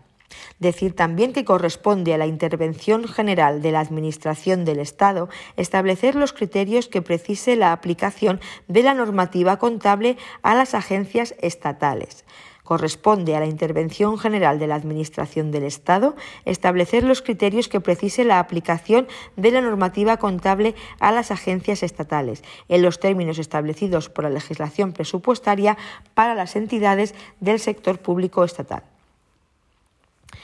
Con esto decir que las agencias estatales dispondrán de a un sistema de información económica que muestre a través de estados e informes la imagen fiel del patrimonio, de la situación financiera, de los resultados y de la ejecución del presupuesto, y que también proporcione información de costes sobre su actividad que sea suficiente para una correcta y eficiente adopción de decisiones. Asimismo, las agencias estatales también dispondrán de un sistema de contabilidad de gestión que permita efectuar el seguimiento del cumplimiento de los compromisos asumidos en el contrato de gestión. La intervención general de la Administración del Estado será quien establezca los requerimientos funcionales y, en su caso, los procedimientos informáticos que deberán observar las agencias estatales para cumplir lo dispuesto en este artículo de acuerdo con lo dispuesto en el artículo 125 de la Ley General Presupuestaria. Las cuentas anuales de las agencias estatales se formulan por la persona titular de la dirección en el plazo de tres meses desde el cierre del ejercicio económico. Una vez auditadas dichas cuentas por la intervención general de la Administración del Estado, son sometidas al Consejo Rector para su aprobación antes del 30 de junio del año siguiente al que se refieran. Una vez aprobadas por el Consejo Rector, las cuentas se remitirán a través de la intervención general de la Administración del Estado al Tribunal de Cuentas para su fiscalización. Dicha remisión a la intervención general se realizará dentro de los siete meses siguientes a la terminación del ejercicio económico. El control externo de la gestión económico-financiera de las agencias estatales corresponde al Tribunal de Cuentas de acuerdo con su normativa específica. El control interno de la gestión económico-financiera de las agencias estatales corresponde a la intervención general de la Administración del Estado y se realizará bajo las modalidades de control financiero permanente y de auditoría pública, en las condiciones y en los términos establecidos en la Ley General Presupuestaria. El control financiero permanente se realizará por las intervenciones delegadas en las agencias estatales, bajo la dependencia funcional de la Intervención General de la Administración del Estado. Sin perjuicio del control establecido en el párrafo anterior, las agencias estatales estarán sometidas a un control de eficacia y de supervisión continua que será ejercido a través del seguimiento del contrato de gestión y hasta su aprobación a través del plan de actuación en los términos establecidos en el artículo 85. Bien, llegamos ahora a las autoridades administrativas independientes de ámbito estatal. Autoridades administrativas independientes de ámbito estatal. ¿Cómo se definen? Bien, pues son autoridades administrativas independientes de ámbito estatal las entidades de derecho público, que, vinculadas a la Administración General del Estado y con personalidad jurídica propia, tienen atribuidas funciones de regulación o supervisión de carácter externo sobre sectores económicos o actividades determinadas por requerir su desempeño de independencia funcional o una especial autonomía respecto de la Administración General del Estado, lo que deberá determinarse en una norma con rango de ley. Las autoridades administrativas independientes actuarán en el desarrollo de su actividad y para el cumplimiento de sus fines con independencia de cualquier interés empresarial o comercial. Con independencia de cuál sea su denominación, cuando una entidad tenga la naturaleza jurídica de autoridad administrativa independiente, deberá figurar en su denominación la indicación Autoridad Administrativa Independiente o su abreviatura AAI. En cuanto al régimen jurídico, las autoridades administrativas independientes se regirán por su ley de creación, sus estatutos y la legislación especial de los sectores económicos sometidos a su supervisión y, supletoriamente, y en cuanto sea compatible con su naturaleza y, autonomía, por lo dispuesto en esta ley, en particular lo dispuesto para organismos autónomos, la ley del procedimiento administrativo común de las administraciones públicas, la ley 40 37-2003 de 26 de noviembre, el Real Decreto Legislativo 3-2011 de 14 de noviembre, la Ley 33-2003 de 3 de noviembre, así como el resto de las normas de derecho administrativo general y especial que le sea de aplicación. En defecto de norma administrativa, se aplicará el derecho común. Las autoridades administrativas independientes estarán sujetas al principio de sostenibilidad financiera de acuerdo con lo previsto en la Ley Orgánica 2-2012 de 27 de abril. Bien, dentro de estas eh, autoridades administrativas independientes de ámbito estatal encontramos las sociedades mercantiles estatales. ¿Cómo se definen? Las sociedades mercantiles estatales eh, son aquellas sociedades mercantiles sobre las que se ejerce control estatal de dos formas. Primero, bien porque la participación directa en su capital social de la Administración General del Estado o alguna de las entidades que, conforme a lo dispuesto en el artículo 84, integran el sector público institucional estatal, incluidas las sociedades mercantiles estatales, sea superior al 50%. Para la determinación de este porcentaje se sumarán las participaciones correspondientes a la Administración General del Estado y a todas las entidades integradas en el sector público institucional estatal, en el caso de que en el capital social participen varias de ellas. También se entiende por sociedad mercantil estatal aquella sociedad mercantil sobre la que se ejerce control estatal porque la sociedad mercantil se encuentre en el supuesto previsto en el artículo 4 de la Ley 24-1988 de 28 de julio del mercado de valores respecto de la Administración General del Estado o de sus organismos públicos vinculados o dependientes. En la denominación de las sociedades mercantiles que tengan la condición de estatales deberá figurar necesariamente la indicación Sociedad Mercantil Estatal o su abreviatura SME.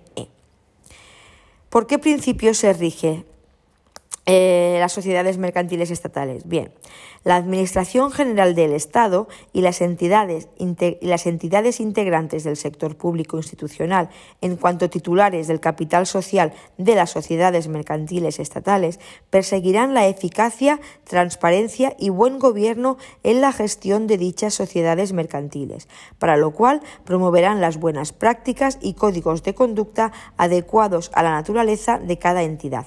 Todo ello sin perjuicio de la supervisión general que ejercerá el accionista sobre el funcionamiento de la sociedad mercantil estatal conforme prevé la Ley 33-2003 de 3 de noviembre del patrimonio de las administraciones públicas. En cuanto a su régimen jurídico, decir que las sociedades mercantiles estatales se regirán por lo previsto en esta ley, por lo previsto en la Ley 33-2003 de 3 de noviembre y por el ordenamiento jurídico privado, salvo en las materias que, se lea, que sea eh, excepto las materias en que le sea de aplicación la normativa presupuestaria, contable, de personal, de de control económico financiero y de contratación. En ningún caso podrán disponer de facultades que impliquen el ejercicio de autoridad pública, sin perjuicio de que excepcionalmente la ley pueda atribuirle el ejercicio de potestades administrativas. En cuanto a su creación y extinción, la creación de una sociedad mercantil estatal o la adquisición de este carácter de forma sobrevenida será autorizada mediante acuerdo del Consejo de Ministros que deberá ser acompañado de una propuesta de estatutos y de un plan de actuación que contendrá al menos por un lado, las razones que justifican la creación de la sociedad por no, poder asumir esas funciones otra entidad ya existente, así como la inexistencia de duplicidades. A estos efectos deberá dejarse constancia del análisis realizado sobre la existencia de órganos o entidades que desarrollan actividades análogas sobre el mismo territorio y población y las razones por las que la creación de la nueva sociedad no entraña duplicidad con entidades existentes. También un análisis que justifique que la forma jurídica propuesta resulta más eficiente frente a la creación de un organismo público u otras alternativas de organización que se hayan descartado. Y por último, los objetivos anuales y los, indicadores para medirlos. Son estas tres cosas que deberán de contener el plan de actuación y la propuesta de los estatutos. Al acuerdo de creación de la sociedad mercantil estatal se acompañará un informe preceptivo favorable del Ministerio de Hacienda y Administraciones Públicas o la intervención general de la Administración del Estado, según se determine reglamentariamente, que valorará el cumplimiento de lo previsto en este artículo. El programa de actuación plurianual, que conforme a la Ley 47-2003 de 26 de noviembre deben elaborar las sociedades cada año, incluirá un plan de actuación anual que servirá de base para el control de eficacia de la sociedad. La falta de aprobación del plan de actuación dentro del plazo anual fijado por causa imputable a la sociedad y hasta tanto se subsane la omisión, llevará aparejada la paralización de las aportaciones que deban realizarse a favor de la sociedad con cargo a los presupuestos generales del Estado.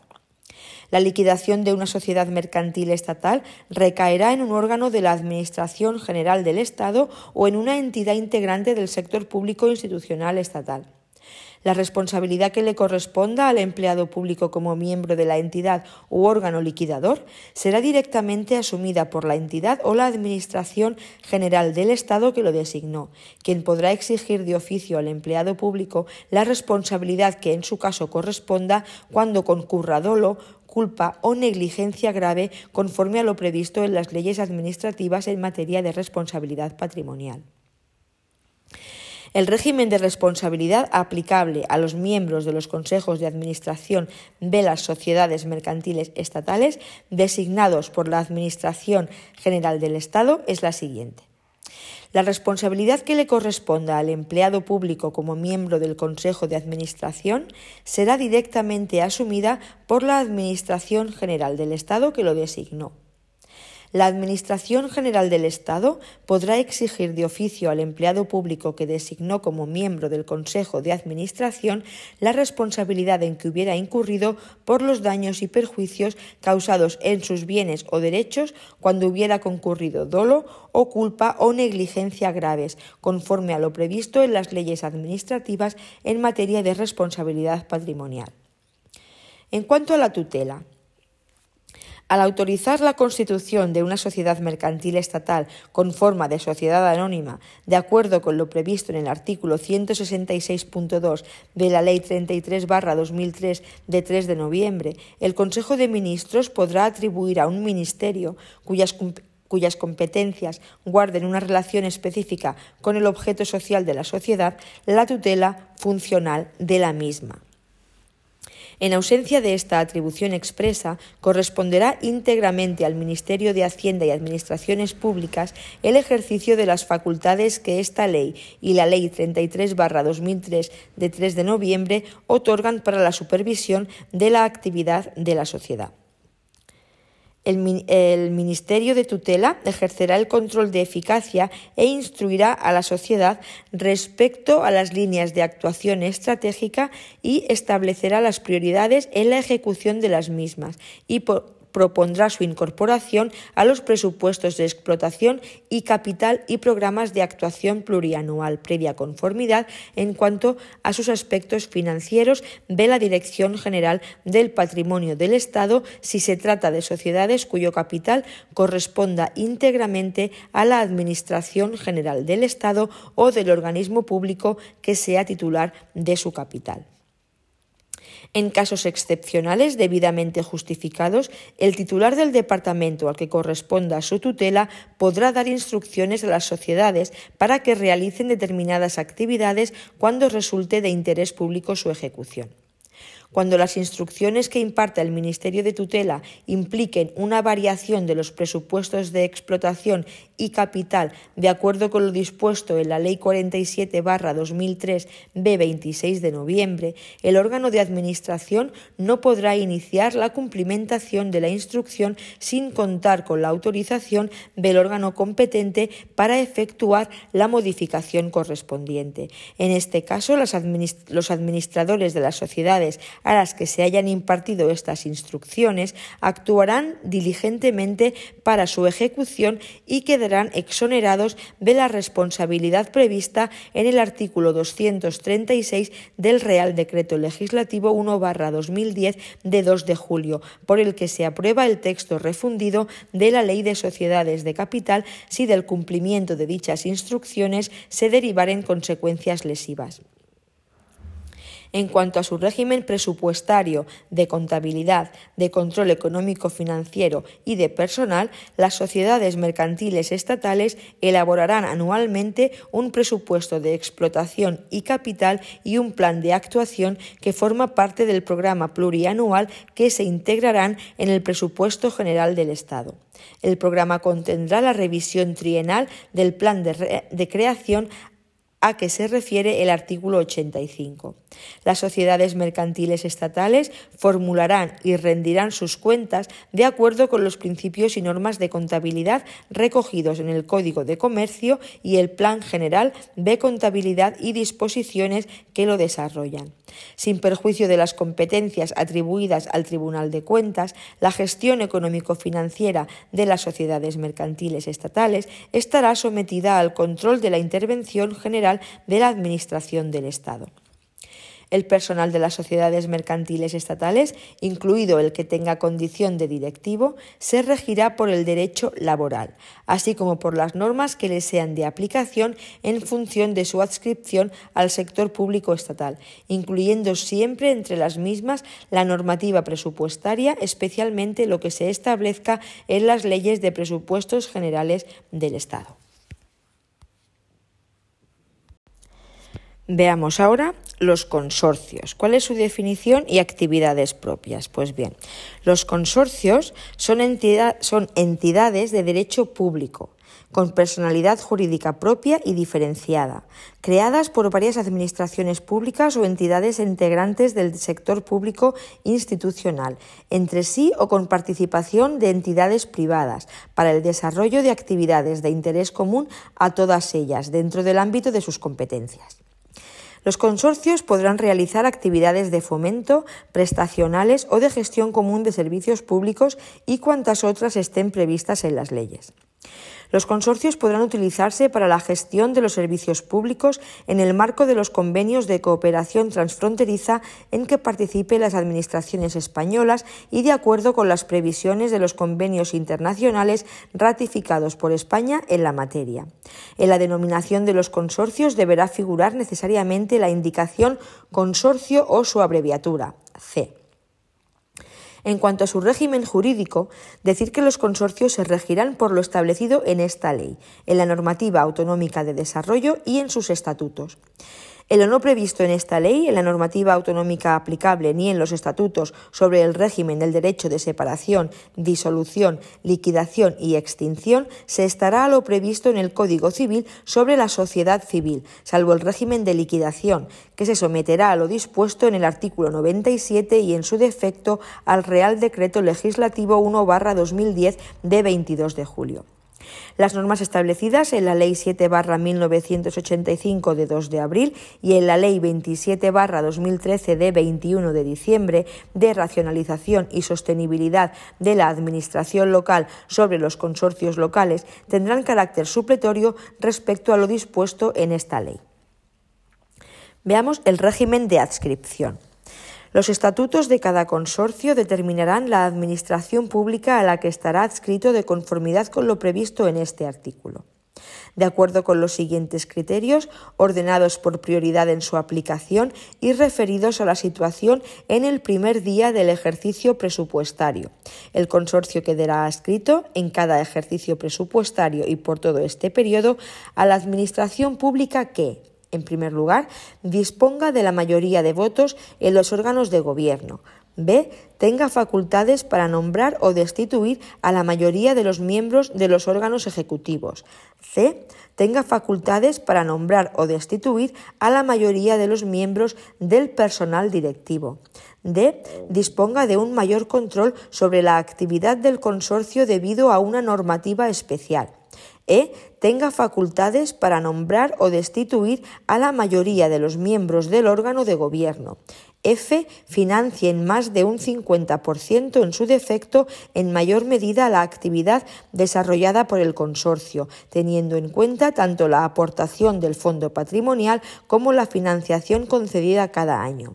G. Ostente el mayor porcentaje de participación en el fondo patrimonial. Y H tenga mayor número de habitantes o extensión territorial dependiendo de si los fines definidos en el estatuto están orientados a la prestación de servicios a las personas o al desarrollo de actuaciones sobre el territorio. En el supuesto de que participen en el consorcio entidades privadas, el consorcio no tendrá ánimo de lucro y estará adscrito a la Administración pública que resulte de acuerdo con los criterios establecidos en el apartado anterior. Cualquier cambio de adscripción a una administración pública, cualquiera que fuere su causa, conllevará la modificación de los estatutos del consorcio en un plazo no superior a seis meses, contados desde el inicio del ejercicio presupuestario siguiente a aquel en que se produjo el cambio de adscripción. En cuanto al régimen de personal, Decir que el personal al servicio de los consorcios podrá ser funcionario o laboral y habrá de proceder exclusivamente de las administraciones participantes. Su régimen jurídico será el de la Administración Pública de Adscripción y sus retribuciones en ningún caso podrán superar las establecidas para puestos de trabajo equivalentes en aquella. Excepcionalmente, cuando no resulte posible contar con personal procedente de las administraciones participantes en el consorcio en atención a la singularidad de las funciones a desempeñar, el Ministerio de Hacienda y Administraciones Públicas u órgano competente de la Administración a la que se adscriba el consorcio podrá autorizar la contratación directa de personal por parte del consorcio para el ejercicio de dichas funciones en cuanto a su régimen presupuestario de contabilidad, control económico-financiero y patrimonial. Decir, en primer lugar, que los consorcios estarán sujetos al régimen de presupuestación, contabilidad y control de la Administración pública a la que estén adscritos, sin perjuicio de su sujeción a lo previsto en la Ley Orgánica 2-2012 de 27 de abril. Segundo, a efectos de determinar la financiación por parte de las administraciones consorciadas, se tendrán en cuenta tanto los, compromisos estatuarios o convencionales existentes como la financiación real, mediante el análisis de los desembolsos efectivos de todas las aportaciones realizadas.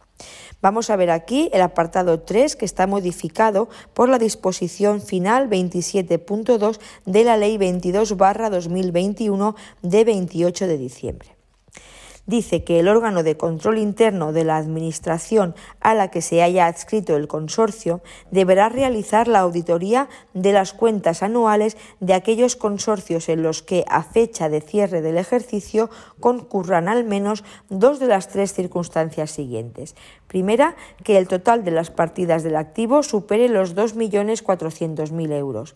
Segunda, que el importe total de sus ingresos por gestión ordinaria en el caso de los consorcios del sector público administrativo o la suma del importe de la cifra de negocios más otros ingresos de gestión en el caso de los pertenecientes al sector público empresarial sea superior a 2.400.000 euros y tercera, que el número medio de trabajadores empleados durante el ejercicio sea superior a 50.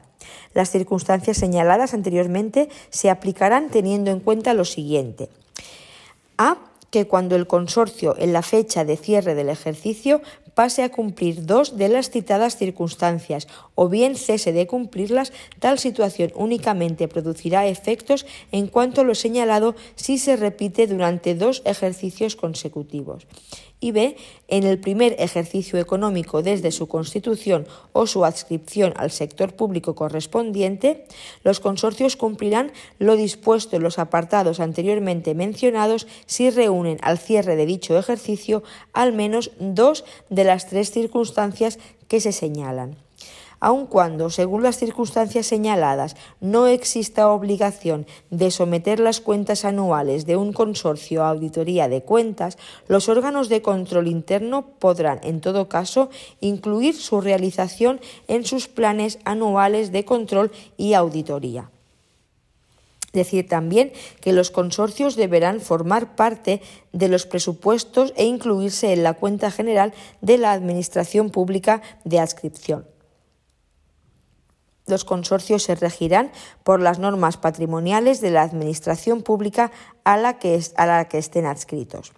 En cuanto a su creación, los consorcios se crearán mediante convenio suscrito por las administraciones, organismos públicos o entidades participantes. En los consorcios, a ver, un momento que ahora se me ha ido.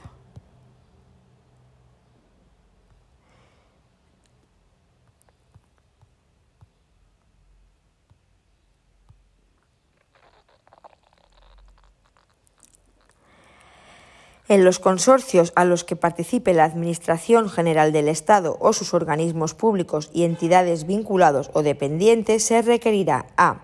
que su creación se autorice por ley, B. El convenio de creación precisará de autorización previa del Consejo de Ministros. La competencia para la suscripción del convenio no podrá ser objeto de delegación y corresponderá al titular del departamento ministerial participante y en el ámbito de los organismos autónomos, al titular del máximo órgano de dirección del organismo, previo informe del ministerio del que dependa o al que esté vinculado. Y C. Del convenio formarán parte los estatutos, un plan de actuación de conformidad con lo previsto en el artículo 92 y una proyección presupuestaria trienal que además del informe preceptivo favorable del Ministerio de Hacienda y Administraciones Públicas. El convenio suscrito junto con los estatutos, así como sus modificaciones, serán objeto de publicación en el Boletín Oficial del Estado. En cuanto al contenido de los estatutos, decir que los estatutos de cada consorcio determinarán la administración pública a la que estará adscrito, así como su régimen orgánico, funcional y financiero, de acuerdo con lo previsto en esta ley y al menos en los siguientes aspectos. A.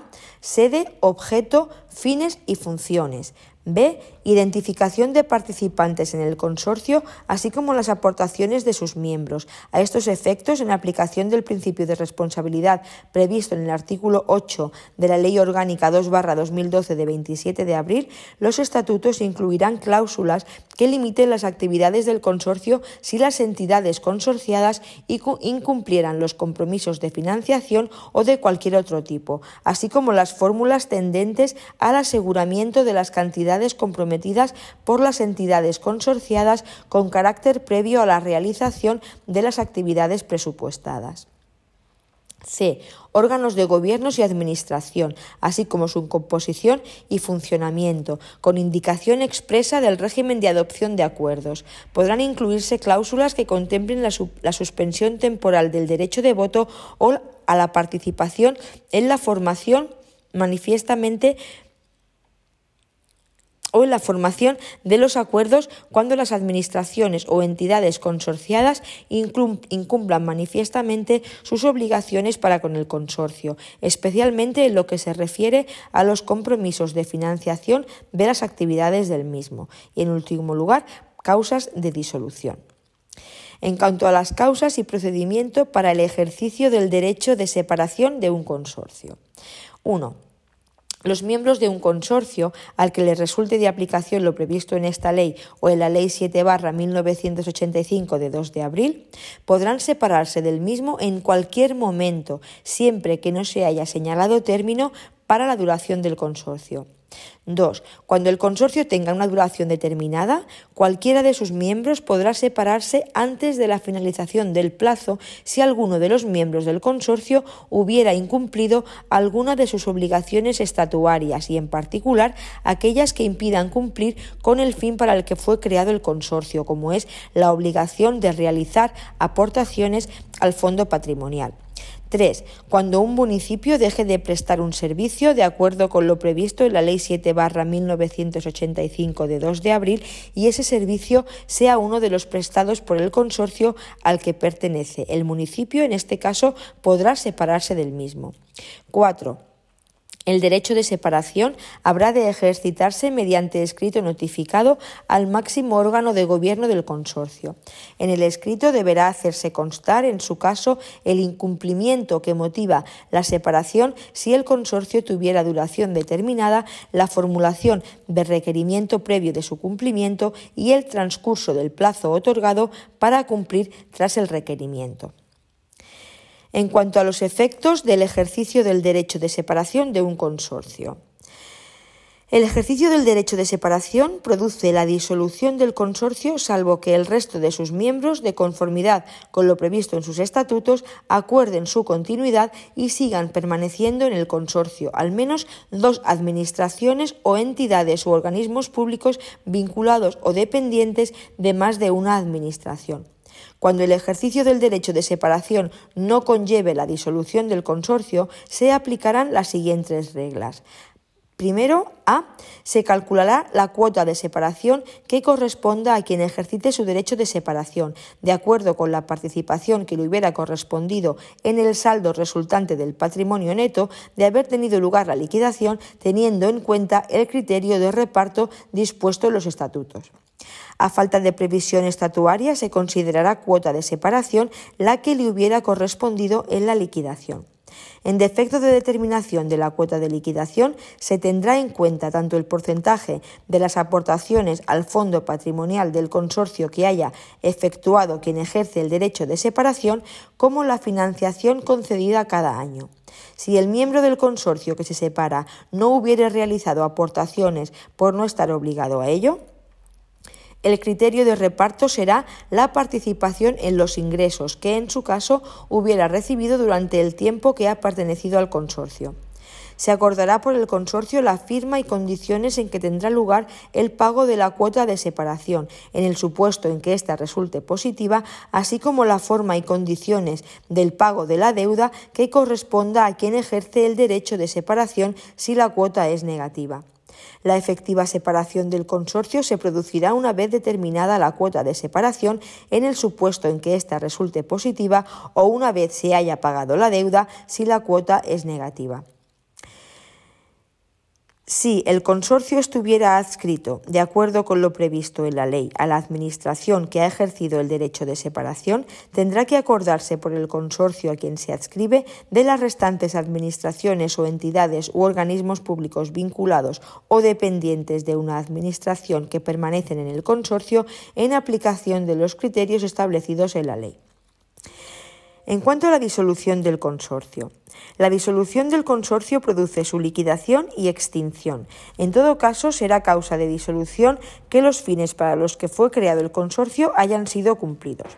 El máximo órgano de gobierno del consorcio, al adoptar el acuerdo de disolución, nombrará un liquidador que será un órgano o entidad vinculada o dependiente de la administración pública a la que el consorcio esté adscrito.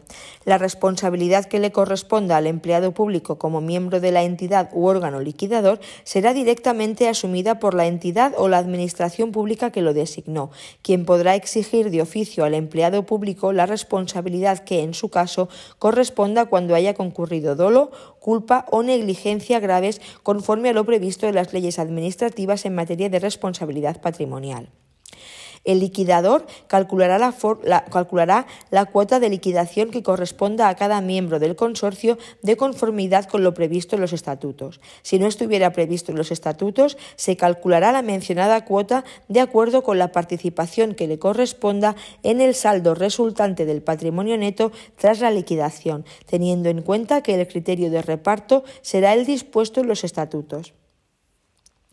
A falta de previsión estatuaria, se tendrán en cuenta tanto el porcentaje de las aportaciones que haya efectuado cada miembro del consorcio al fondo patrimonial del mismo como la financiación concedida cada año. Si alguno de los miembros del consorcio no hubiese realizado aportaciones por no estar obligado a ello, el criterio de reparto será la participación en los ingresos que, en su caso, hubiera recibido durante el tiempo que ha pertenecido en el consorcio. Se acordará por el consorcio la forma y condiciones en que tendrá lugar el pago de la cuota de liquidación en el supuesto en que ésta resulte positiva.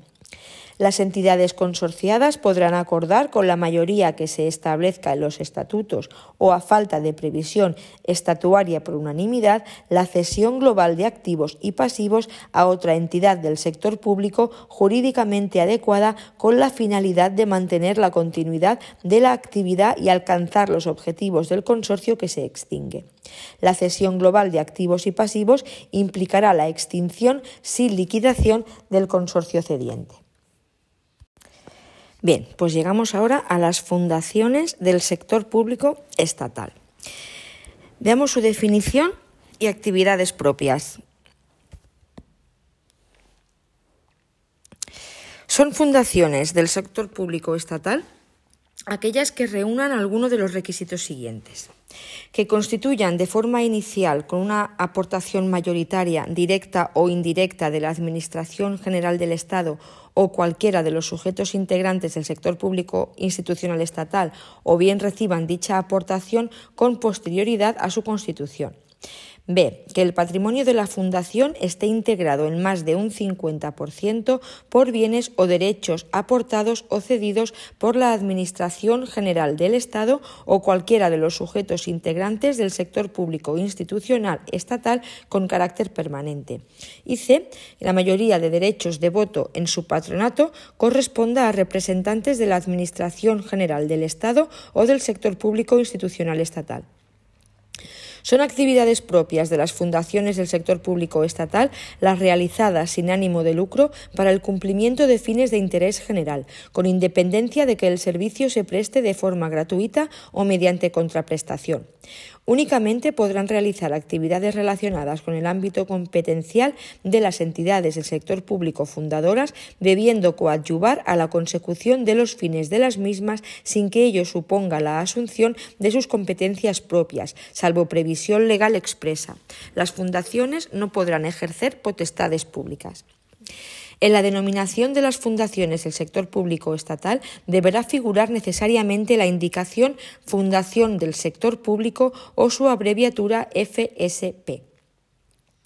Para la financiación de las actividades y el mantenimiento de la Fundación debe haberse previsto la posibilidad de que en el patrimonio de las fundaciones del sector público pueda existir aportación del sector privado de forma no mayoritaria. Esto está modificado por la Ley 22 2021 de 28 de diciembre.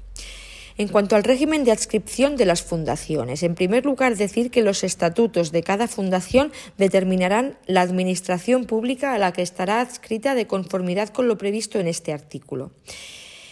En segundo lugar, de acuerdo con los siguientes criterios ordenados por prioridad en su aplicación, referidos a la situación en el primer día del ejercicio presupuestario, la Fundación del Sector Público quedará adscrita en cada ejercicio presupuestario y por todo este periodo a la Administración Pública que a. Disponga de mayoría de patronos. B. Tenga facultades para nombrar o destituir a la mayoría de los miembros de los órganos ejecutivos.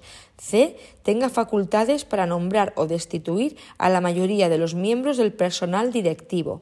D. Tenga facultades para nombrar o destituir a la mayoría de los miembros del patronato e financie en más de un 50% en su defecto en mayor medida la actividad desarrollada por la Fundación, teniendo en cuenta tanto la aportación del fondo patrimonial como la financiación concedida cada año. F. Ostente el mayor porcentaje de participación en el fondo patrimonial. G. Si la aplicación de los anteriores no resulta determinante, se adscribirá a la Administración General del Estado y en el caso de que ésta no participe, se adscribirá a la Administración que decida su patronato. En tercer lugar, decir que en el supuesto de que participen en la Fundación entidades privadas sin ánimo de lucro, la Fundación del sector público estará adscrita a la Administración que resulte de acuerdo con los criterios establecidos en el apartado anterior. El cambio de adscripción a una administración pública, cualquiera que fuere su causa, conllevará la modificación de los estatutos que deberá realizarse en un plazo no superior a tres meses, contados desde el inicio del ejercicio presupuestario siguiente a aquel en que se produjo el cambio de adscripción. Y por último, eh, decir que las fundaciones estarán sujetas al régimen presupuestario, económico, financiero y de control de la Administración pública a la que estén adscritas. En cuanto al régimen jurídico, las fundaciones del sector público estatal se rigen por lo previsto en esta ley, por la Ley 50-2002 de 26 de diciembre de fundaciones, la legislación autonómica que resulte aplicable en materia de fundaciones y por el ordenamiento jurídico privado, salvo en las materias en que le sea de aplicación la normativa presupuestaria, contable, de control económico financiero y de contratación del sector público. Vamos a ver su régimen presupuestario, de contabilidad, de control económico financiero y de personal. Las fundaciones del sector público estatal elaborarán anualmente un presupuesto de explotación y capital que se integrarán con el presupuesto general del Estado y formularán y presentarán sus cuentas de acuerdo con los principios y normas de contabilidad recogidos en la adaptación del Plan General de Contabilidad a las entidades sin fines lucrativos y disposiciones que lo desarrollan, así como la normativa vigente sobre, sus sobre fundaciones. En segundo lugar, decir que las fundaciones del sector público estatal aplicarán el régimen presupuestario, económico-financiero, de contabilidad y de control establecido por la Ley 47-2003 de 26 de noviembre y sin perjuicio de las competencias atribuidas al Tribunal de Cuentas estarán sometidas al control de la intervención general de la Administración del Estado. El personal de las fundaciones del sector público estatal, incluido el que tenga condición de directivo, se, regirá por el derecho laboral, esto es importante, es una diferencia respecto a lo que hemos visto anteriormente. El personal de las fundaciones del sector público estatal, incluido el que tenga condición de directivo, se regirá por el derecho laboral, así como por las normas que le sean de aplicación en función de su adscripción al sector público estatal, incluyendo entre las mismas la normativa presupuestaria, así como lo que se establezca en las leyes de presupuestos generales del Estado en cuanto a la creación de fundaciones del sector público estatal. diremos en primer lugar que la creación de las fundaciones del sector público estatal o la adquisición de este carácter de forma sobrevenida se realizará por ley que establecerá los fines de la fundación y, en su caso, los recursos económicos con los que se le dota. El anteproyecto de ley de creación de una fundación del sector público estatal que se eleve al Consejo de Ministros deberá ser acompañado de una propuesta de estatutos y del plan de actuación, de conformidad con lo previsto en el artículo 92, junto con el informe preceptivo favorable del Ministerio de Hacienda y Administraciones Públicas o la intervención general de la Administración del Estado según se determine reglamentariamente. Y tercero, eh, los estatutos de las fundaciones del sector público estatal se aprobarán por Real Decreto de Consejo de Ministros, a propuesta conjunta del titular del Ministerio de Hacienda y Administraciones Públicas y del Ministerio que ejerza el protectorado, que estará determinado en sus estatutos. No obstante, por acuerdo del Consejo de Ministros, podrá modificarse el ministerio al que se adscriba inicialmente la fundación. En cuanto al protectorado, decir que el protectorado de las fundaciones del sector público será ejercido por el órgano de la Administración de adscripción que tenga atribuida tal competencia, que velará por el cumplimiento de las obligaciones establecidas en la normativa sobre fundaciones sin perjuicio del control de eficacia y la supervisión continua al que están sometidas de acuerdo con lo previsto en esta ley. En cuanto a la estructura organizativa, decir que en las fundaciones del sector público estatal la mayoría de miembros del patronato serán designados por los sujetos del sector público estatal. La responsabilidad que le corresponda al empleado público como miembro del patronato será directamente asumida por la entidad o la Administración General del Estado que lo designó.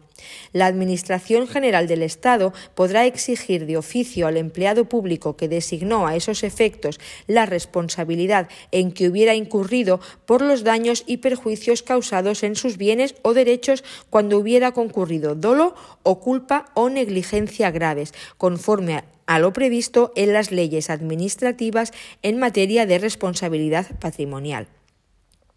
En cuanto a la fusión, disolución, liquidación y extinción decir que a las fundaciones del sector público estatal les resultará de aplicación el régimen de fusión, disolución, liquidación o extinción previsto en los artículos 94, 96 y 97. Y llegamos a los fondos carentes de personalidad jurídica del sector público estatal. En cuanto a su creación y extinción, la creación de fondos carentes de personalidad jurídica en el sector público estatal se efectuará por ley. la norma de creación determinará expresamente su adscripción a la Administración General del Estado. Con independencia de su creación por ley, se extinguirán por norma de rango reglamentario. En la denominación de los fondos carentes de personalidad jurídica deberá, figurar necesariamente la indicación de fondo carente de personalidad jurídica o su abreviatura FCPJ, Fondo Carente de Personalidad Jurídica. En cuanto al régimen jurídico, decir que los fondos carentes de personalidad jurídica se regirán por lo dispuesto en esta ley en su, forma en su norma de creación y el resto de las normas de derecho administrativo general y especial que les sea de aplicación. En cuanto al régimen presupuestario, de contabilidad y de control económico financiero, los fondos carentes de personalidad jurídica estarán sujetos al régimen de presupuestación, contabilidad y control previsto en la Ley 47-2003 de 26 de noviembre. En cuanto a los órganos de contratación, el artículo 316.2 del Real Decreto Legislativo 3-2011 de 14 de noviembre, por el que se aprueba el texto refundido de la Ley de Contratos del Sector Público, establece que los presidentes o directores de los organismos autónomos, agencias estatales, entidades públicas empresariales y demás entidades públicas estatales son los órganos de contratación de unos y otros, a falta de disposición específica sobre el particular recogida en las correspondientes normas de creación o reguladoras del funcionamiento de esas entidades. Por su parte, el punto 4 del mencionado artículo 316 determina que en los departamentos ministeriales y en los organismos autónomos, agencias estatales, entidades públicas empresariales y demás entidades de derecho público estatales podrán constituirse juntas de contratación, que actuarán como órganos de contratación con los límites cuantitativos o referentes a las características de los contratos que determine el titular de departamento en los siguientes contratos. A. Contratos de obras comprendidas en los párrafos B y C del apartado 1 del artículo 122, salvo que las mismas hayan sido declaradas de contratación centralizada. Estas son las obras de reparación simple, restauración o rehabilitación y obras de conservación y mantenimiento. B. Contratos de suministro que se refieran a bienes consumibles o de fácil deterioro por el uso, salvo los relativos a bienes declarados de adquisición centralizada. C. Contratos de servicios no declarados de contratación centralizada. Y D. Contratos de suministro y de servicios distintos de los atribuidos a la competencia de la Junta con arreglo a las dos letras anteriores que afecten a más de un órgano de contratación, exceptuando los que tengan por objeto bienes o servicios de contratación centralizada. En cuanto al régimen presupuestario del sector público estatal, según la Ley de la Ley General Presupuestaria. En el título 2 de la Ley General Presupuestaria, LGP, se regulan los presupuestos generales del Estado y se establecen las particularidades del régimen presupuestario de los organismos autónomos, tales como principios y reglas de gestión presupuestaria, que nos dicen que la gestión del sector público estatal está sometida al régimen de presupuesto anual aprobado por las Cortes Generales los créditos presupuestarios de la Administración General del Estado, sus organismos autónomos y de las entidades integrantes del sector público estatal con presupuesto limitativo se destinarán exclusivamente a la finalidad específica para la que hayan sido autorizados por la Ley de Presupuestos Generales del Estado o por las modificaciones realizadas conforme a esta ley. Los recursos del Estado, los que cada uno de sus organismos autónomos y los de las entidades integrantes del sector público estatal con presupuesto limitativo, se destinarán a satisfacer el conjunto de sus respectivas obligaciones, salvo que por ley se establezca su afectación a fines determinados. En cuanto al procedimiento de elaboración, el procedimiento por el cual se regirá la elaboración de los presupuestos generales del Estado se establecerá por orden del ministro de Hacienda y se sujetará a las normas siguientes. Las directrices para la distribución del gasto, estableciendo los criterios de elaboración de las propuestas de presupuestos y sus límites cuantitativos con las prioridades y limitaciones que deban respetarse, se determinarán por el Ministerio de Hacienda. Los ministerios y los demás órganos del Estado con dotaciones diferenciadas en los presupuestos generales del Estado remitirán al Ministerio de Hacienda sus correspondientes propuestas de presupuesto, ajustadas a los límites de las que las directrices hayan establecido. Del mismo modo, los distintos ministerios remitirán al de Hacienda las propuestas de presupuestos de ingresos y gastos de cada uno de los organismos autónomos y otras entidades a ellos adscritos. En cuanto al régimen presupuestario de los organismos autónomos comerciales, industriales o financieros, la disposición transitoria primera de la Ley 47-2003 General Presupuestaria establece que, hasta que se produzca la adaptación de la normativa reguladora de los organismos autónomos de carácter comercial, industrial o financiero, estos organismos se ajustarán en su régimen presupuestario a lo previsto para los organismos autónomos en esta ley, sin perjuicio de las especialidades que se deriven de las operaciones de carácter comercial, industrial, financiero y análogo y teniendo en cuenta lo que se dispone en los siguientes párrafos. Primero, a partir del 1 de enero de 2014, al presupuesto de los organismos autónomos a que se refiere esta disposición no se acompañará la cuenta de operaciones comerciales. A estos efectos, las citadas operaciones se integrarán en los correspondientes estados de gastos e ingresos de los presupuestos generales del Estado. El ejercicio presupuestario coincidirá con el año natural sin perjuicio de los ajustes necesarios cuando las operaciones a realizar por el organismo autónomo estén vinculadas a ciclo productivo distinto que no podrá ser superior a 12 meses. En su régimen económico financiero de contabilidad, intervención y control financiero se regirán por lo dispuesto en los artículos 60.5, 61.1 de la Ley 50-1998 de 30 de diciembre de medidas fiscales, administrativas y del orden social. Su sistema presupuestario se compone de dos clases de documentos, un presupuesto administrativo y los estados financieros que recogen su actividad comercial, industrial o financiera. Y llegamos al segundo gran punto de este tema, que es el desarrollo del régimen financiero de la entidad estatal de derecho público, trabajo penitenciario y formación para el empleo. Con efectos de 1 de enero de 2014 y vigencia indefinida, el organismo autónomo Trabajo Penitenciario y Formación para el Empleo se transforma en entidad estatal de derecho público de las previstas en la letra G del apartado 1 del artículo 2 de la Ley 47-2003 de 26 de noviembre, general presupuestaria. El estatuto de la entidad estatal se aprueba por Real Decreto 122-2015 de 27 de febrero. Su régimen financiero se desarrolla en los siguientes apartados de su estatuto. Recursos económicos para el cumplimiento de sus fines y de conformidad con lo dispuesto en el artículo 65.2 de la Ley 6-1997 de 14 de abril de organización y funcionamiento de la Administración General del Estado, la entidad dispondrá de los siguientes recursos.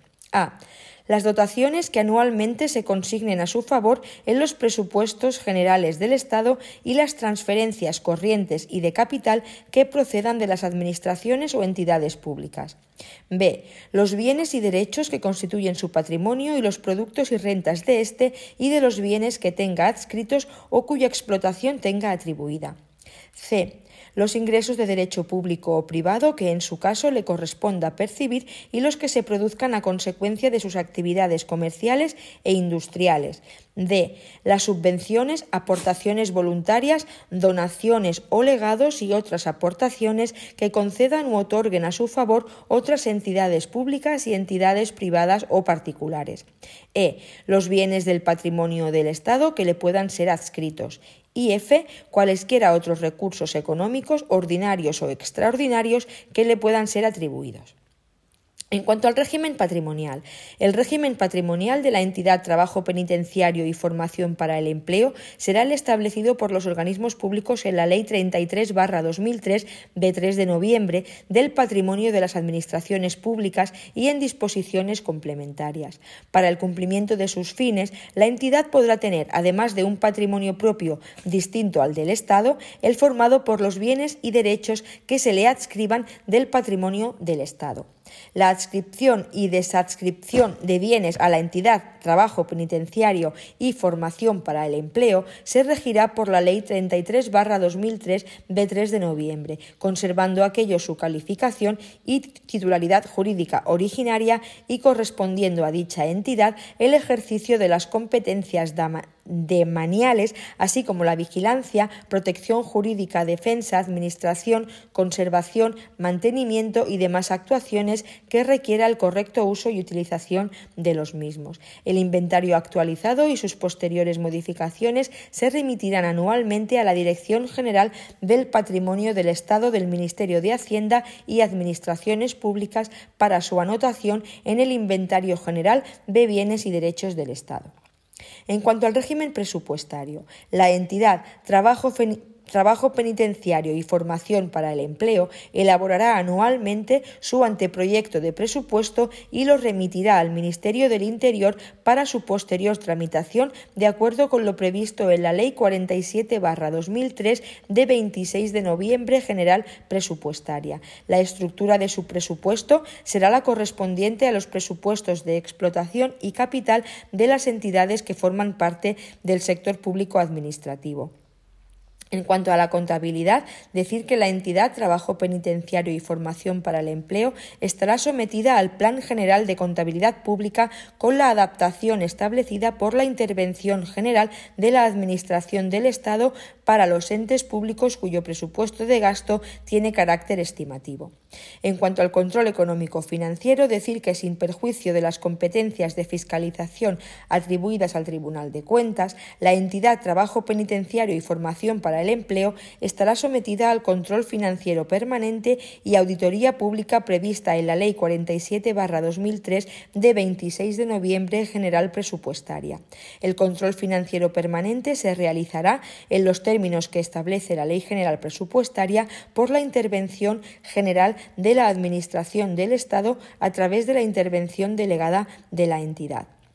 En cuanto al régimen de contratación, decir que el régimen de contratación de trabajo penitenciario y formación para el empleo es el previsto en el texto refundido de la Ley de Contratos del Sector Público, aprobado por Real Decreto Legislativo 3-2011 de 14 de noviembre como poder adjudicador de la Administración Pública, norma derogada por la actual Ley 9-2017 de 8 de noviembre de Contratos del Sector Público.